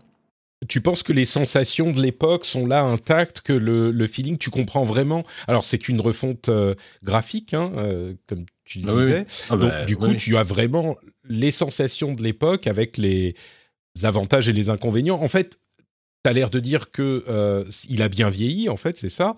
Mais c'est vraiment la question que je me poserais, c'est la question de la rigidité du gameplay de l'époque, un petit peu, tu vois, c'est, on parle quand même de, la fin des années 90, début 2000. Euh, ça bah. fonctionne encore aujourd'hui dans un environnement moderne ou c'est vraiment bah, justement, on se rend compte que, que, que, le gameplay en termes de combat et de, de à ce niveau-là, c'est est quand même est, très peu rigide en fait, était mm. très peu rigide à l'époque. Euh, là en plus avec, avec le, côté bah euh, évidemment l'animation tu passes à 60 fps, ça, ça, ça, bouge ça bouge vite, ça bouge bien. Euh, et donc non non le vraiment et en plus tu as, toujours ce côté bah t'as as sept classes différentes quand même, c'est énorme et c'est sept classes différentes qui se jouent vraiment différemment les uns des autres. Donc en fonction de, de tes accointances, est-ce que tu veux un personnage qui va qui va taper fort euh, ou est-ce que tu veux un perso à distance, bah tu as, as forcément as forcément un, personnage qui te convient. Non non franchement c'est ça vieillit je, te promets que ça vieillit très bien. Et je, suis persuadé que quelqu'un qui aime les hack slash, mais qui n'a pas joué à Diablo 2 et qui euh, va, découvrir un hack slash qui est encore en 2021 et reste encore très moderne et très agréable à jouer. D'accord, super. Eh ben écoute, euh, ça me paraît euh, plutôt enthousiasmant. Très bien. Diablo 2 Resurrected. Bah écoutez, moi je vais vous parler de quelques trucs que j'ai testés. il y a d'une part, Scarlet Nexus, Nexus, Nexus que j'évoquais tout à l'heure. Euh, Scarlet Nexus, c'est un jeu qui est sorti il y a un moment, hein, donc euh, je pense que beaucoup d'entre vous le connaissent déjà. C'est un JRPG vraiment euh, dans un setting hyper classique de JRPG. on a et, comme je le disais, c'est celui qui est arrivé sur Game Pass. Hein, c'est pour ça que je l'ai testé. Il est du coup euh, disponible pour tout le monde sur le Game Pass et on est dans un contexte très japonais. Euh, on est un enfant qui est dans l'armée dans un monde post-apocalyptique avec des monstres bizarres en forme de vase euh, et de pots de fleurs qui vous attaquent. Et on a le, on a, on fait partie d'une nouvelle recrue. Enfin, on, vient de devenir un membre officiel de l'armée en question qui se bat contre ces bestioles. Ça, c'est très classique. Euh, là où c'est vraiment intéressant, c'est le système de combat qui avait été euh, particulièrement mis en avant au moment de la sortie. Et je confirme que c'est un truc. Alors, j'ai joué que quelques heures, hein, donc euh, vraiment, c'est une première impression. Mais je confirme que c'est un truc qui est vraiment hyper sympa à jouer. Euh, comme je suis en train de faire Tales of Arise, euh, je vois beaucoup les similarités. Hein. C'est un système de combat actif. C'est pas un truc au tour par tour. On est vraiment euh, dans ces systèmes à la Kingdom Hearts, Final Fantasy XV ou on, Final Fantasy Remake où on tape avec notre épée. Mais il y a ce, un, un système donc de combat au corps à corps avec l'épée, mais aussi un autre système de télékinésie qui vient s'insérer dans les combos euh, de, dans les combats. C'est-à-dire qu'on on va pouvoir attraper des objets dans l'environnement pour les balancer sur les ennemis qu'on est en train de battre, euh, qu'on est en train de combattre. Et la manière dont on va enchaîner les euh, coups à l'épée et puis envoyer le truc avec la télékinésie, ça va nous faire reculer, et puis on peut ensuite reprendre les coups en épée, et puis rebalancer un truc en télékinésie, ça c'est la combo de base, mais on peut ensuite insérer, il y a des trucs télékinétiques spéciaux qui vont pouvoir vous faire plus de dégâts si vous faites des mouvements particuliers. Vous avez aussi dans votre équipe, il y a plusieurs membres de l'équipe dont on peut aussi utiliser les pouvoirs. Je crois qu'on peut pas les jouer euh, les autres, mais on peut utiliser leurs pouvoirs. Euh, je me trompe peut-être hein, là-dessus, mais ça ajoute donc encore des trucs à faire et ce qu'il faut retenir, c'est que le système de combat est vraiment hyper plaisant. Euh, je parlais de euh, Tales of Arise ces derniers mois, enfin ces dernières semaines, en disant que le système de combat et c'est ce qu'il portait, ce qui portait euh, le jeu. Je crois que là, on est un petit peu dans le même type de configuration. Alors peut-être que le scénario est, sympa. Euh, moi, dans Tales of Arise, après 10-15 heures, il me convainc pas vraiment, mais là, peut-être que ça, c'est un meilleur élément. Mais par contre, le système de combat est clairement un truc super cool. Si ce qu'on dit sur Tales of Arise vous, vous intrigue et que vous n'avez pas envie d'investir euh, dans le jeu, que ce soit en argent ou même en temps, euh, et ben là, vous pouvez tester un truc qui ressemble un petit peu. Si vous avez le Game Pass sans bah, investir dessous et même sans vous sentir euh, coupable si vous n'y jouez que quelques heures. Je pense que ça vaut vraiment le coup de tester la chose pour voir ce que ça donne. Euh, il y a aussi toute euh, une partie euh, bah, histoire avec les différents personnages, comme je le disais, et les animations qui sont un peu comme certaines de Tales of Arise, où ils n'ont pas besoin de faire les animations 3D de toutes les conversations, ils font des images un petit peu comme dans une BD ou un comics, etc. Et, bon, il y a plein d'autres systèmes dont je ne vais pas parler, les systèmes d'upgrade, euh, les systèmes évidemment comme dans un RPG classique, on a de l'équipement, on a des potions de soins, etc., euh, etc. Et au final, mon impression est vraiment positive après ces quelques heures de, de test. Donc euh, ça s'appelle ça s'appelle Scarlet Nexus et le système de combat est vraiment sympa. Je vais vous parler également. Oui, dis-moi, dis-moi. Non, je disais juste que ça avait l'air euh, plutôt, euh, plutôt intéressant.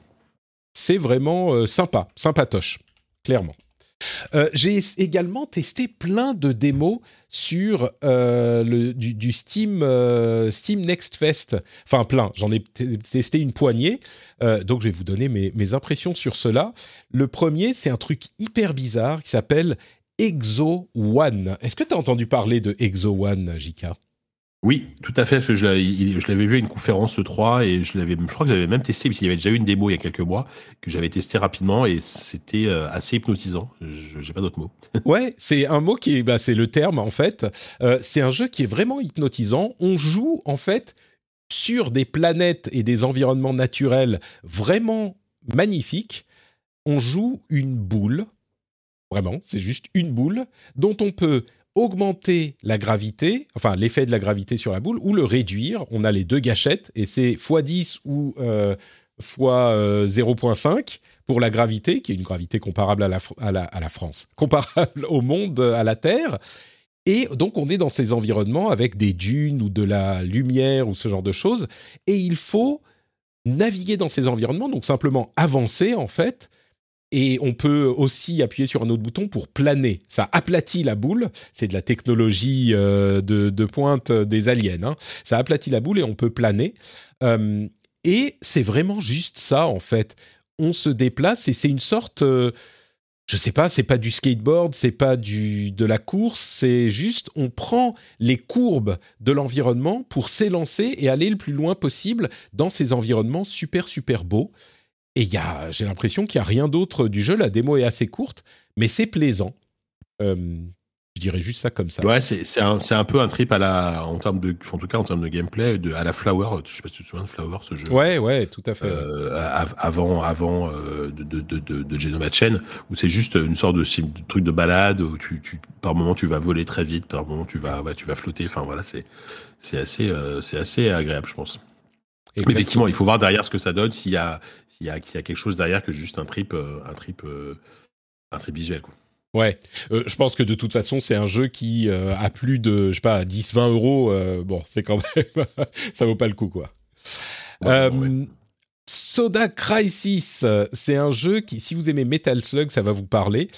c'est vraiment un jeu à la Metal Slug, une sorte de shoot 'em up où on est une, un bonhomme qui tire partout c'est très sympa dans la démo, la première partie, parce que c'est plein d'actions, il y a plein de trucs qui se passent, on peut escalader, euh, faire des courir, faire des roulades, euh, etc. La deuxième partie, c'est un petit peu genre le tutoriel, et j'ai trouvé ça plus lent et étrangement, euh, comment dire, peu dynamique. Excusez-moi, pardon. Mais euh, je suis désolé, hein, c'est compliqué avec les enfants. Mais euh, le, gameplay, en tout cas, est assez sympa. Et c'est vraiment, euh, comme je disais, on a même un grappin. c'est vraiment du. Y a des, on peut rentrer dans des véhicules. Enfin, c'est inspiration un peu Metal Slug. Et si vous aimez ce genre de jeu, ça risque d'être vraiment un jeu pour vous. Ça s'appelle Soda Crisis entre parenthèses, le Steam Next Fest, c'est jusqu'à aujourd'hui. Hein. donc, euh, malheureusement, je crois que si vous n'avez pas déjà euh, testé le truc, euh, vous risquez, c'est un petit peu trop, trop tard. Est-ce que tu es un vrai émo, JK. Parce que oui, bien sûr, parce que comme tu le sais, tous les matins, je me mets mon, mon col sous les yeux et, voilà, je m'habille en corbeau, effectivement. C'est parfait. Eh ben écoute, les corbeaux, c'est l'un des thèmes principaux de Hunt the Night. Hunt the Night, c'est un jeu dont, quand je l'ai lancé, je me suis dit, Oh là là, mais qu'est-ce que c'est que ce truc encore euh, les, poncifs du jeu indé, euh, des graphismes en euh, super rétro pixel, le truc super émo avec des corbeaux justement, des trucs très sombres, de, de, des vampires, des créatures de la nuit, voilà. Et je me suis dit bon, je vais jouer quand même parce que je l'ai téléchargé, donc on va rentabiliser. Et puis en fait, je me suis un petit peu laissé happer par le, par le gameplay. Alors c'est un gameplay classique, on a une arme de contact, une épée, ou enfin on peut avoir plein d'armes différentes, mais c'est euh, des trucs genre une épée, une lance, une épée lourde, ce genre de choses. Et puis on a un pistolet dont les balles se rechargent quand on donne des coups d'épée. Donc ça impose de euh, se balader entre, enfin d'utiliser les, différents euh, éléments de, de combat. Et puis on a aussi des pardon, des pouvoirs spéciaux, c'est dur aujourd'hui, pardon, euh, des pouvoirs spéciaux qui se rechargent. Euh, on a des, euh, des, comment dire, des objets spéciaux qui vont donner des bonus. Enfin, vraiment un truc de assez classique. Et puis, on a, enfin, le système de combat, j'en ai même pas parlé. Enfin, le système de contrôle, c'est vu de dessus isométrique, donc en, sur un plan 2D. C'est presque du Zelda, en fait. Dans, le, dans, dans beaucoup d'aspects un Zelda un petit peu plus dark et un petit peu plus euh, difficile, mais je pense que la comparaison à Zelda est pas euh, pas usurpée. Et, vraiment, comme je dis, le, le système m'a convaincu. Alors, je dis pas que c'est le jeu de l'année et que je vais euh, l'acheter et le finir quand il sera sorti, mais je crois que pour des gens qui sont, si tout ce que je vous dis là vous parle, c'est peut-être un jeu à garder à l'œil. Je sais plus quand il sort, mais ces, démos, généralement, c'est au plus tard, genre 2022. Euh, et c'est euh, vraiment pas mal du tout, quoi. Ça s'appelle Hunt the Night. Si on peut dépasser un peu l'aspect presque caricatural du euh, emo dark goth qui, dans lequel il se, il se complaît, ou alors si c'est votre truc, hein, tout simplement, bah, je crois qu'il y a quelque chose à en tirer. Donc voilà. Et en plus, il est assez beau pour ses, graphismes en, hmm. rétro 8 euh, bits euh, pixels. C'est ouais, non, c'est mignon. Moi, moi c'est vrai que je, suis encore client. Alors, pas, forcément de cette DA, mais du style graphique, malgré tout, le pixel art, je suis toujours pas lassé du pixel art, surtout quand il est bien fait. Donc, euh, donc, ça pourrait, pourrait me plaire. Pourquoi pas et le dernier jeu que j'ai testé, c'est alors c'est compliqué à décrire. Hein, ça s'appelle Anno Mutationem et euh, c'est un jeu qui est euh, graphiquement assez original. C'est de la 3D. Alors, c'est un, environnement hyper cyberpunk. Euh, ville un petit peu, pas délabré, mais enfin technologique, mais où tout le monde est triste et criblé par la technologie. Et donc, on est dans cet environnement en 3D, presque cel shadé en fait, mais qui est vraiment de la 3D. On se déplace euh, en, 2D, mais en 2D sur euh, le, plan du sol, c'est-à-dire qu'on peut aller à droite, à gauche et en profondeur. Et notre personnage, qui est, elle s'appelle Anne, je crois, euh, elle est presque animée comme un personnage d'animation, d'animé.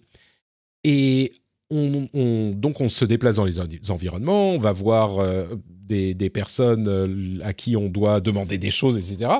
Et ensuite, il y a des sections où on est dans le système de combat. Et le système de combat, c'est un truc là encore avec euh, de la de la 2D presque comme un jeu de combat, enfin de la de la 2D euh, plateforme euh, classique. Enfin même pas, il n'y a pas beaucoup de plateformes, mais on va droite gauche et on peut sauter. Hein, c'est pas en 3D.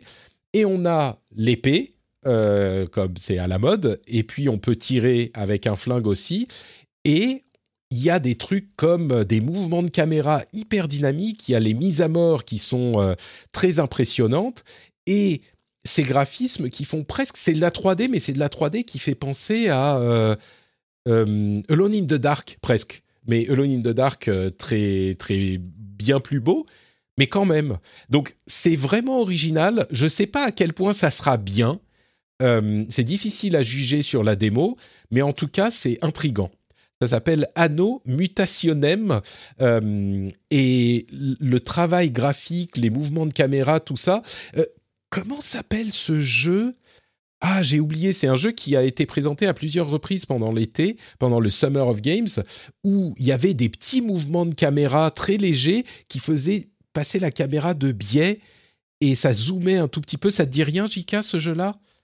Ah, je me souviens euh, s'agissait. Moi, ça me fait un peu penser à, Narita Boy, mais c'est pas ça, je pense. Non, non, c'est un jeu qui n'est pas encore sorti. Je me souviens plus. Bon, bref. The Last Night Non, The Last Night Ah, peut-être. Je sais plus. Bon, bref, donc ça me fait un peu penser à ça avec les mouvements de caméra sur ce mm. plan 2D, mais parfois ça zoome quand vous faites des mises à mort, ça déplace la caméra, genre ça, ça tilte la caméra, ça, ça oriente la caméra. Donc, euh, bref, c'est intéressant, intrigant, je dirais. Ça s'appelle Anno Mutationem. Tu vois, là, j'ai récupéré la démo parce que ça m'a bien. Enfin, moi, là, le, le trailer m'a vraiment bien plu, quoi. Bah, si vous écoutez cette émission avant ce soir, vous pouvez la tester. Je crois que ça s'arrête ce soir à 7h ou peut-être demain. Mais euh, voilà. Hmm. Euh, bah écoutez, voilà pour tous les jeux qu'on a testés. Ça faisait euh, de la matière. quoi d'autre? Alors, il y a plein de jeux auxquels on n'a pas pu jouer, hein, évidemment. Il y en a, comme ces dernières semaines, énormément qui sortent. Il y a New World qui continue à être hyper populaire. Moi, j'ai un petit. Je veux pas être le mec chiant sur New World, mais je trouve que euh, Amazon euh, crie un peu victoire et sur les MMO, c'est quand même sur le long terme que tu peux. Il y a, Jeff Bezos qui a fait un tweet genre ah enfin on a un succès dans le monde du jeu vidéo et bon c'est un jeu qu'ils ont beaucoup vendu c'est genre euh, le plus gros le record de Steam les meilleures notes le plus gros nombre de joueurs en concurrent enfin de nombre de joueurs en simultané depuis les débuts de Steam enfin c'est clairement un succès il y a aucun doute là-dessus sur le lancement mais un MMO c'est sur le long terme que tu vois si c'est un succès. Il y a plein de MMO qui ont été euh, très appréciés euh, au lancement. Et puis, deux semaines, trois semaines après, il n'y a plus personne sur les serveurs. Et celui-là, il est tellement basé sur le jeu des factions et du serveur. Ils ont été obligés de doubler le nombre de serveurs. Quand les joueurs vont partir, qu'est-ce qu'ils vont faire si la faction devient déséquilibrée, etc., euh, etc je, pense qu'il est trop tôt pour crier victoire pour New World. Dans le cadre d'un MMO, si c'était juste un jeu qui vendait comme ça et c'est fini, il n'y a pas d'abonnement, mais il y a des trucs euh, cosmétiques, y aura, ils veulent sûrement vendre des extensions. Moi, je crains dans deux mois les gens qui sont sur des serveurs où euh, bah il y a la moitié de la population qui est partie. Parfois, ça déséquilibre entre les différentes factions. Euh, d'expérience, j'en ai vu beaucoup des MMO et je serais un petit peu plus prudent que ce que n'ont dit certains. Euh, et puis il y a aussi Timberborn, le jeu de, euh, construction, le, city builder avec des castors, qui évidemment est sorti en, en early access et qui a l'air évidemment hyper charmant. Donc euh, ça, on peut y jeter un coup d'œil aussi, mais on n'a pas eu le temps. Quelques petites news pour euh, finir. Alors, on va aller vite hein, parce qu'il y en a beaucoup. Euh, Ghost Recon Frontline a été annoncé. C'est un Battle Royale d'Ubisoft basé sur les licences Ghost Recon. Moi, je dis pourquoi pas. Je sais pas, pourquoi pas, ça peut être bien. Comment c'est quoi ma formule euh, officielle? Ouais, je sais pas, ça peut être pas mal, pourquoi pas, un truc comme ça. On a tendance à se dire, est-ce qu'on a encore besoin d'un Battle Royale? Mais peut-être, avec la, la mécanique Ghost Recon? Je t'ai entendu soupirer, hein, Jika, j'ai bien compris ce que tu veux dire. Non, non, euh, je. J'attends de vous Non, mais surtout, je, je, repense à Breakpoint qui a quand même pas été un grand succès. Euh, je me dis que là, il, là, part sur autre chose. Donc, à la limite, pour, tant mieux qu'ils partent sur autre chose, tu vois. Et. Il, hmm. leur manque pour le coup leur, leur, vrai succès free to play parce qu'ils ils en avaient lancé un là il y a quelques temps là je sais plus comment ça s'appelait mais ça avait pas pris euh, un, le truc très arcade oui je me souviens même ouais où tu pouvais sauter partout etc et c'est vrai qu'il leur manque leur, il leur manque leur, leur Battle Royale, mais bon, ils vont, vont peut-être finir par y arriver, quoi. Et puis, ils, euh, gèrent les jeux sur la durée, hein, surtout les jeux comme ça, chez Ubisoft. ils ont un certain nombre de succès qu'ils ont, ils ont maintenu à la force du poignet, comme For Honor ou Rainbow Six Siege. Donc, euh. c'est ça. Là, où ils sont bons, c'est que pour le coup, c'est que ils arrivent quand même souvent à, des jeux qui au lancement sont pas très bons, pas terribles, etc. Ils arrivent à vraiment leur leur redonner une seconde vie. Bah, euh, ça a été le cas de Rainbow Six, euh, effectivement, de For Honor, qui est toujours bien très très joué, etc. Donc bon, peut-être que Ghost Recon va, ça, va peut-être pareil. Hein. un battle royale basé sur des jeux d'objectifs, ça pourrait être intéressant. Bon, faut bien jouer avec sa team. Euh, le euh, remake de Grand Theft Auto Trilogy, GTA 3, Vice City et San Andreas semble vraiment se confirmer. C'est encore euh, des indices ici et là, mais bon, là on n'en est plus très loin. Twisted Metal, il serait en cours de développement pour un, une nouvelle imagination, une nouvelle, un nouveau jeu Twisted Metal. Je comprends pas bien pourquoi Sony s'acharne sur Twisted Metal. J'ai pas l'impression qu'il y a une nostalgie énorme pour ce jeu, mais bon, clairement, euh, il semble penser que ça pourra donner quelque chose. Euh, T'as vu Fire Girl? C'est un jeu qui a l'air euh, assez marrant. C'est une preview euh, qui il sort le 14 décembre. On joue une pompière, c'est peut-être comme ça qu'on dit, et c'est un hack and splash euh, où on doit euh, bah, arrêter le feu et, euh, et ça a l'air très dynamique. C'est en, bah, en, en euh, il y a rétro rétro graphique rétro putain mais j'ai perdu le nom en pixel Ah, rétro du pixel art? pixel art. Merci, je vraiment ça va Oui, c'est le, terme. Pixel art, Oui, voilà, et, bon, c'est Ouais. marrant. Euh, Fire Girl, C'est super mignon, ouais, ouais, ça ça a l'air drôle. ouais. Ça a l'air sympathique. Euh, Il y a un jeu en 8K 60 FPS, c'est The Tourist sur PS5. Bon, si vous avez une télé 8K, à vrai dire, ça peut euh, améliorer les graphismes même en 4K hein, de sursimpler. Donc euh, bon, on peut dire un mot sur le désastre eFootball. On parlait de Konami tout à l'heure et de leur gestion des licences. EFootball, c'est la version, la nouvelle version de PES qui est gratuite et je pense qu'il est difficile d'ignorer Ah, en fait, je disais tout à l'heure, ah, euh, New World, c'est le jeu le mieux noté de l'histoire sur Steam. C'est pas du tout ça en fait. C'est effectivement le jeu qui a la plus grosse euh, quantité de joueurs en simultané sur Steam. Mais en fait, ce à quoi je pensais, c'est que eFootball, c'est le jeu le moins bien noté de l'histoire sur Steam. Il y a des problèmes de graphisme, il y a des problèmes de modèles qui sont déformés un petit peu à l'Assassin's Creed Unity à l'époque. Enfin, c'est une horreur. Euh, Konami s'est excusé euh, platement pour ces problèmes. C'est un jeu gratuit, mais on se demande qu'est-ce qu'ils ont fait avec PES, quoi. Comment ils ont fait? En plus, le jeu est extrêmement euh, dénudé dans sa version gratuite. Bon, c'est normal, après on peut payer, mais ça, ça donne pas confiance en ça Konami, on va dire. Je vais dire comme ça. C'est assez ignoble. Euh, quoi d'autre Quoi d'autre? Sony a lancé les euh, tests gratuits sur, enfin les tests de jeux sur PlayStation. Euh, L'idée est cool, c'est-à-dire que on peut télécharger un jeu et le tester pendant quelques heures. Ils ont euh, lancé avec Death Stranding et Sackboy A Big Adventure. Le problème, c'est que le décompte du temps pendant lequel on peut le tester commence au moment où on lance le téléchargement. Il faudrait le lancer au moment où on lance le jeu. Moi, je pense que ça serait quand même euh, bien mieux, ou au minimum au moment où le téléchargement est fini. Je sais pas. Bon, espérons qu'ils changeront ça euh, pour les gens qui prennent, pour qui le, téléchargement prend très longtemps. C'est quand même un petit peu problématique. Et puis même, c'est gênant. Si on a 5 heures de jeu, on aimerait bien pouvoir profiter de nos 5 heures de jeu sur ce truc. Mais l'idée d'un test de jeu, c'est plutôt cool. Je crois pas qu'il y ait euh, sur console. À vrai dire, je, je pense pas qu'il y ait de système. Alors là, c'est que deux jeux, hein, mais ça serait cool d'avoir pour plein de jeux. Mais j'ai pas l'impression qu'il y ait ce genre de système euh, sur d'autres consoles, à moins que je me trompe. Pas Euh, non, effectivement, je crois pas. Je, pense va nous, va nous contredire, mais. Peut-être. Je pense pas qu'ils le feront sur tous les jeux parce que clairement 4 ou 5 heures ça peut te suffire pour te dire que tu veux pas le jeu euh, à- Mm. ou même te donner euh, suffisamment de ce que tu voulais du jeu et puis euh, tu te retrouves à plus l'acheter après. Enfin. Espérons qu'ils changeront le début du timer.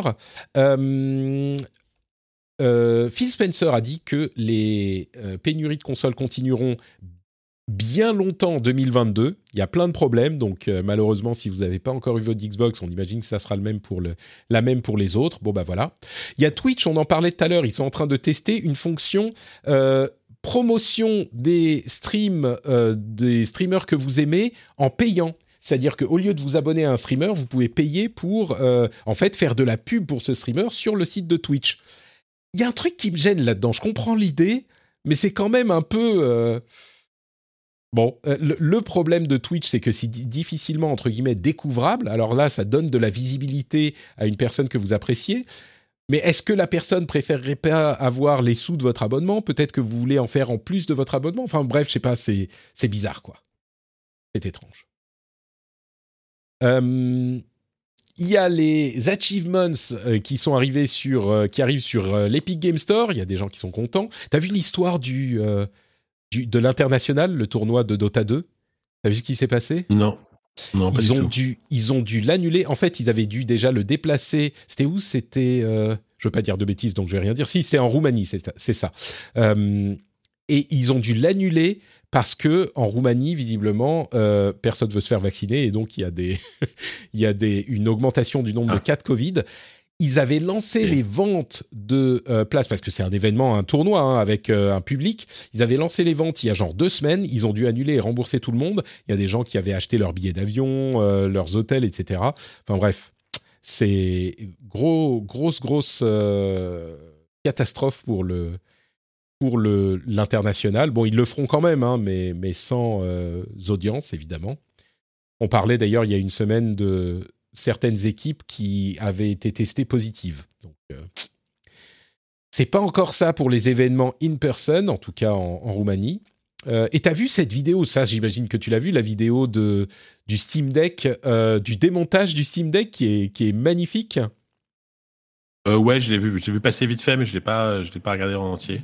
Et en fait, c'est très drôle parce que c'est Valve qui dit alors, on va vous montrer comment ça se démonte un Steam Deck, mais alors vraiment, il faut pas que vous le fassiez vous-même. Sérieusement, ne le faites pas quoi. On vous montre, mais vous avez énormément de chances de casser votre truc. Donc euh, le ton est vraiment vraiment euh, bien trouvé. J'ai trouvé ça très malin et intéressant. Ouais, il, il- il communique bien, je trouve, pour le coup, euh, con- contrairement à d'autres produits, euh, t'as l'impression qu'ils y croient un peu plus là. Ouais. Au Steam Deck, donc bon, même si là, si, si t'en veux un, je crois, c'est c'est deuxième semestre 2022, je crois, la livraison. Enfin, Quelque chose comme ça. Ouais. ouais. Ouais, ouais. Bon, j'imagine que les tests vont bientôt arriver. C'était décembre la sortie, si je ne m'abuse. Peut-être que Euh, ouais, normalement, les, les premières livraisons, ce sera décembre. C'est ça. Euh, J'imagine que certains euh, auront le, la bestiole à tester avant la sortie. Bah, J'espère qu'on pourra en parler. Euh, Pas nous, enfin, pas nous. On verra, mais. Ouais, dommage. euh, quoi d'autre? Euh, Windows 11 est disponible depuis hier ou avant-hier. Euh, euh, visiblement, pour les processeurs AMD, il y a des problèmes de performance avec Windows 11 qui vont de 3 à 15% en particulier pour les jeux euh, e-sport. Je ne vais pas rentrer dans les détails techniques. Ils sont en train de travailler sur un patch, donc ça devrait arriver. Mais si vous êtes méga, si les FPS dans vos jeux euh, plutôt orientés e-sport sont importantes pour vous, ne passez pas à Windows 11. Euh, à vrai dire, je pense que si vous voulez être sûr que tout fonctionne sans problème, attendez un petit peu avant de passer à Windows 11. Je pense que c'est une bonne. euh, Ouais, comme, comme d'hab, hein, mais. Ouais. Euh, Genshin Impact, on va faire quelques chiffres en, en quickfire. Genshin Impact a gagné 2 milliards de dollars en un an. Euh, Honor of Kings a fait rentrer 10 milliards de dollars depuis son lancement en 2015. On parle euh, essentiellement de jeux mobiles. hein. Euh, en, en- rien qu'en 2021, donc l'année n'est pas terminée, ils ont fait 2, 2 milliards rien que sur 2021. On parle de Honor of Kings. Donc il y a des jeux qui se portent bien. Et puis dans le domaine des jeux, Apple a fait a, a rentré en profit, uniquement en profit, 8,5 milliards de dollars pour l'année fiscale 2019. 8,5 milliards de dollars, c'est sur la commission de 30% sur euh, leurs revenus sur l'App Store. Euh, je dis Apple en profit, je parle uniquement des profits sur le jeu vidéo, évidemment, hein, vous vous en doutez. Euh, c'est 2 milliards de plus que les profits combinés de Sony, Nintendo, Microsoft et Activision Blizzard. On parle des profits, hein, pas des revenus, encore une fois. Et évidemment, Apple n'a pas développé un seul jeu, hein, mais ils ont entré plus de profits que Sony, Activision, Nintendo et. Microsoft. C'est assez Maintenant, ce serait, ce, ce serait bien qu'ils communiquent sur le nombre d'abonnés à Apple Arcade, on n'a jamais su. Donc, C'est vrai. bon, S'ils communiquent pas en général, c'est que c'est pas, c'est que c'est pas, c'est- en tout cas à leurs yeux, c'est pas satisfaisant. Mais bon. Oui, j'imagine. Bon, c'est pareil avec Apple TV, etc. Mais, mais, mais c'est marrant, disons Oui, que le sûr. chiffre en lui-même de presque 10 milliards est impressionnant. Mais ce qui est beaucoup plus impressionnant à mon sens, c'est que ils ont fait plus que les plus grosses sociétés du jeu vidéo réunies. Ça, c'est c'est le truc le plus, le plus notable, quoi. Parce qu'ils ont, ils, ont des coûts beaucoup moins élevés aussi. Euh, ah oui. J'imagine. Il, il, il, bah là, c'est que les 30% sur l'App Store, c'est les 30% de, de, de, de, commission. Et le, eux, leur coût, bah, c'est le maintien de l'App Store. Il y a des frais, évidemment. Mais bon, donc, clairement, ça fait. Par rapport à ce que dépense Activision ou Nintendo ou Sony, oui, c'est clair. Mm.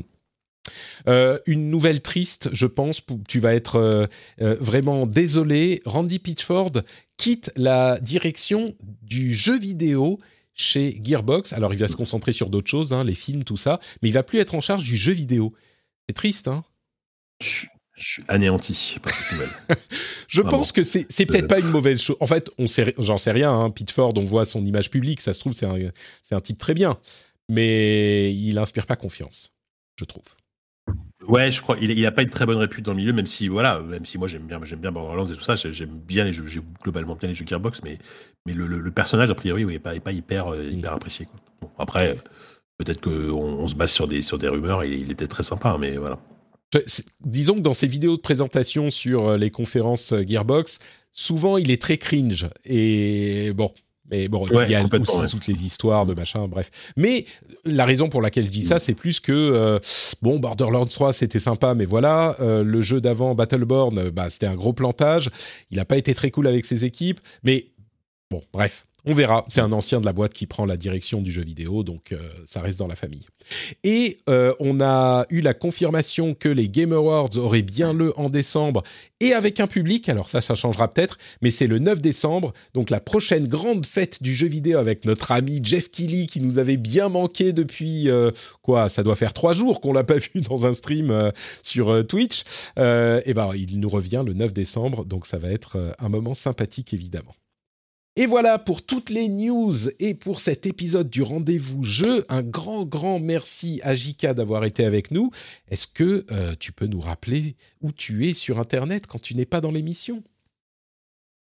Oui, tout à fait. Je suis sur euh, jeuxvideo.com pour euh, des sujets tech, euh, tech hardware et compagnie. Donc, bah, le, le, le, test de la Switch OLED, par exemple, n'hésitez pas à aller jeter un œil. Euh, je suis aussi sur ZQSD, le podcast euh, de référence évidemment du, du, jeu vidéo sur PC. On, on, parle de on parle de jeux vidéo PC en mangeant des chips et en buvant probablement ce qui ça, probablement des boissons alcoolisées, mais il faut pas le dire. Et pourquoi il faut pas le dire? Bah, le droit. Hein je sais, non, mais bien sûr. En plus, on a à une époque, je crois qu'on n'avait pas trop le droit de consommer. Euh, je, crois, je crois que je, je sais ah, pas si, ça dépend à qui ça s'adresse. Oui, d'accord. Euh. Hmm. ouais ah, bah, cela dit, à une, à une, époque, on le faisait sur Twitch et donc peut-être sur Twitch ça posait problème, mais maintenant on le fait plus, donc de toute façon on s'en fiche, on fait ce qu'on veut. Mais euh, et voilà, et aussi sur le journal du hardware tous les vendredis à 16h30 sur le stream. Bah, pareil, émission émission hardware qui dure presque deux heures et, et demain on va parler, demain on va justement parler de la Switch OLED entre autres et de Windows 11. Magnifique, merci beaucoup Jika. Pour ma part, c'est Note Patrick sur euh, Twitter, Facebook et Instagram. Et euh, vous savez que vous pouvez soutenir l'émission, c'est le plus important de tout ce que vous pouvez faire après avoir écouté cet épisode, c'est de vous, non pas d'aller la soutenir, mais de vous poser la question vraiment, de vous dire, est-ce que cette émission, elle est cool? Et si oui, est-ce que je veux lui donner un petit euro, le prix d'un, allez, un croissant, une chocolatine, un, café, un, un sandwich? C'est vous qui décidez, vous allez sur Patreon patreon.com slash rdvjeux. Le lien est dans les notes de l'émission. Ça prend quoi Deux minutes montre en main pour s'abonner et vous aurez non seulement droit à des bonus super cool, mais en plus, vous aurez le plaisir, le vrai plaisir de vous dire que vous participez à la vie, à la production, à l'existence du rendez-vous jeu. Et ça, ça n'a pas de prix. On se retrouve dans une minute pour l'after show pour ceux justement qui soutiennent l'émission. Et pour tous les autres, je vous dis à dans une semaine et je vous fais d'énormes bisous. Ciao ciao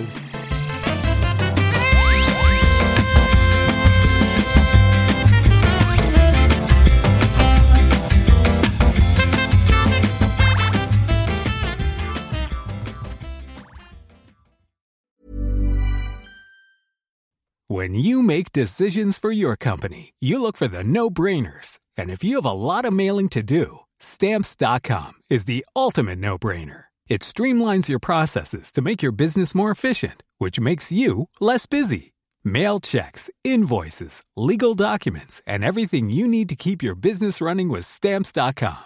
Seamlessly connect with every major marketplace and shopping cart Schedule package pickups and see your cheapest and fastest shipping options from different carriers. With rates up to 89% off USPS and UPS rates. And with the Stamps.com mobile app, you can take care of mailing and shipping wherever you are. Make the same no-brainer decision as over 1 million other businesses with Stamps.com. Sign up with Code PROGRAM for a four-week trial, plus free postage and a free digital scale. No long-term commitments or contracts. That's Stamps.com. Code PROGRAM.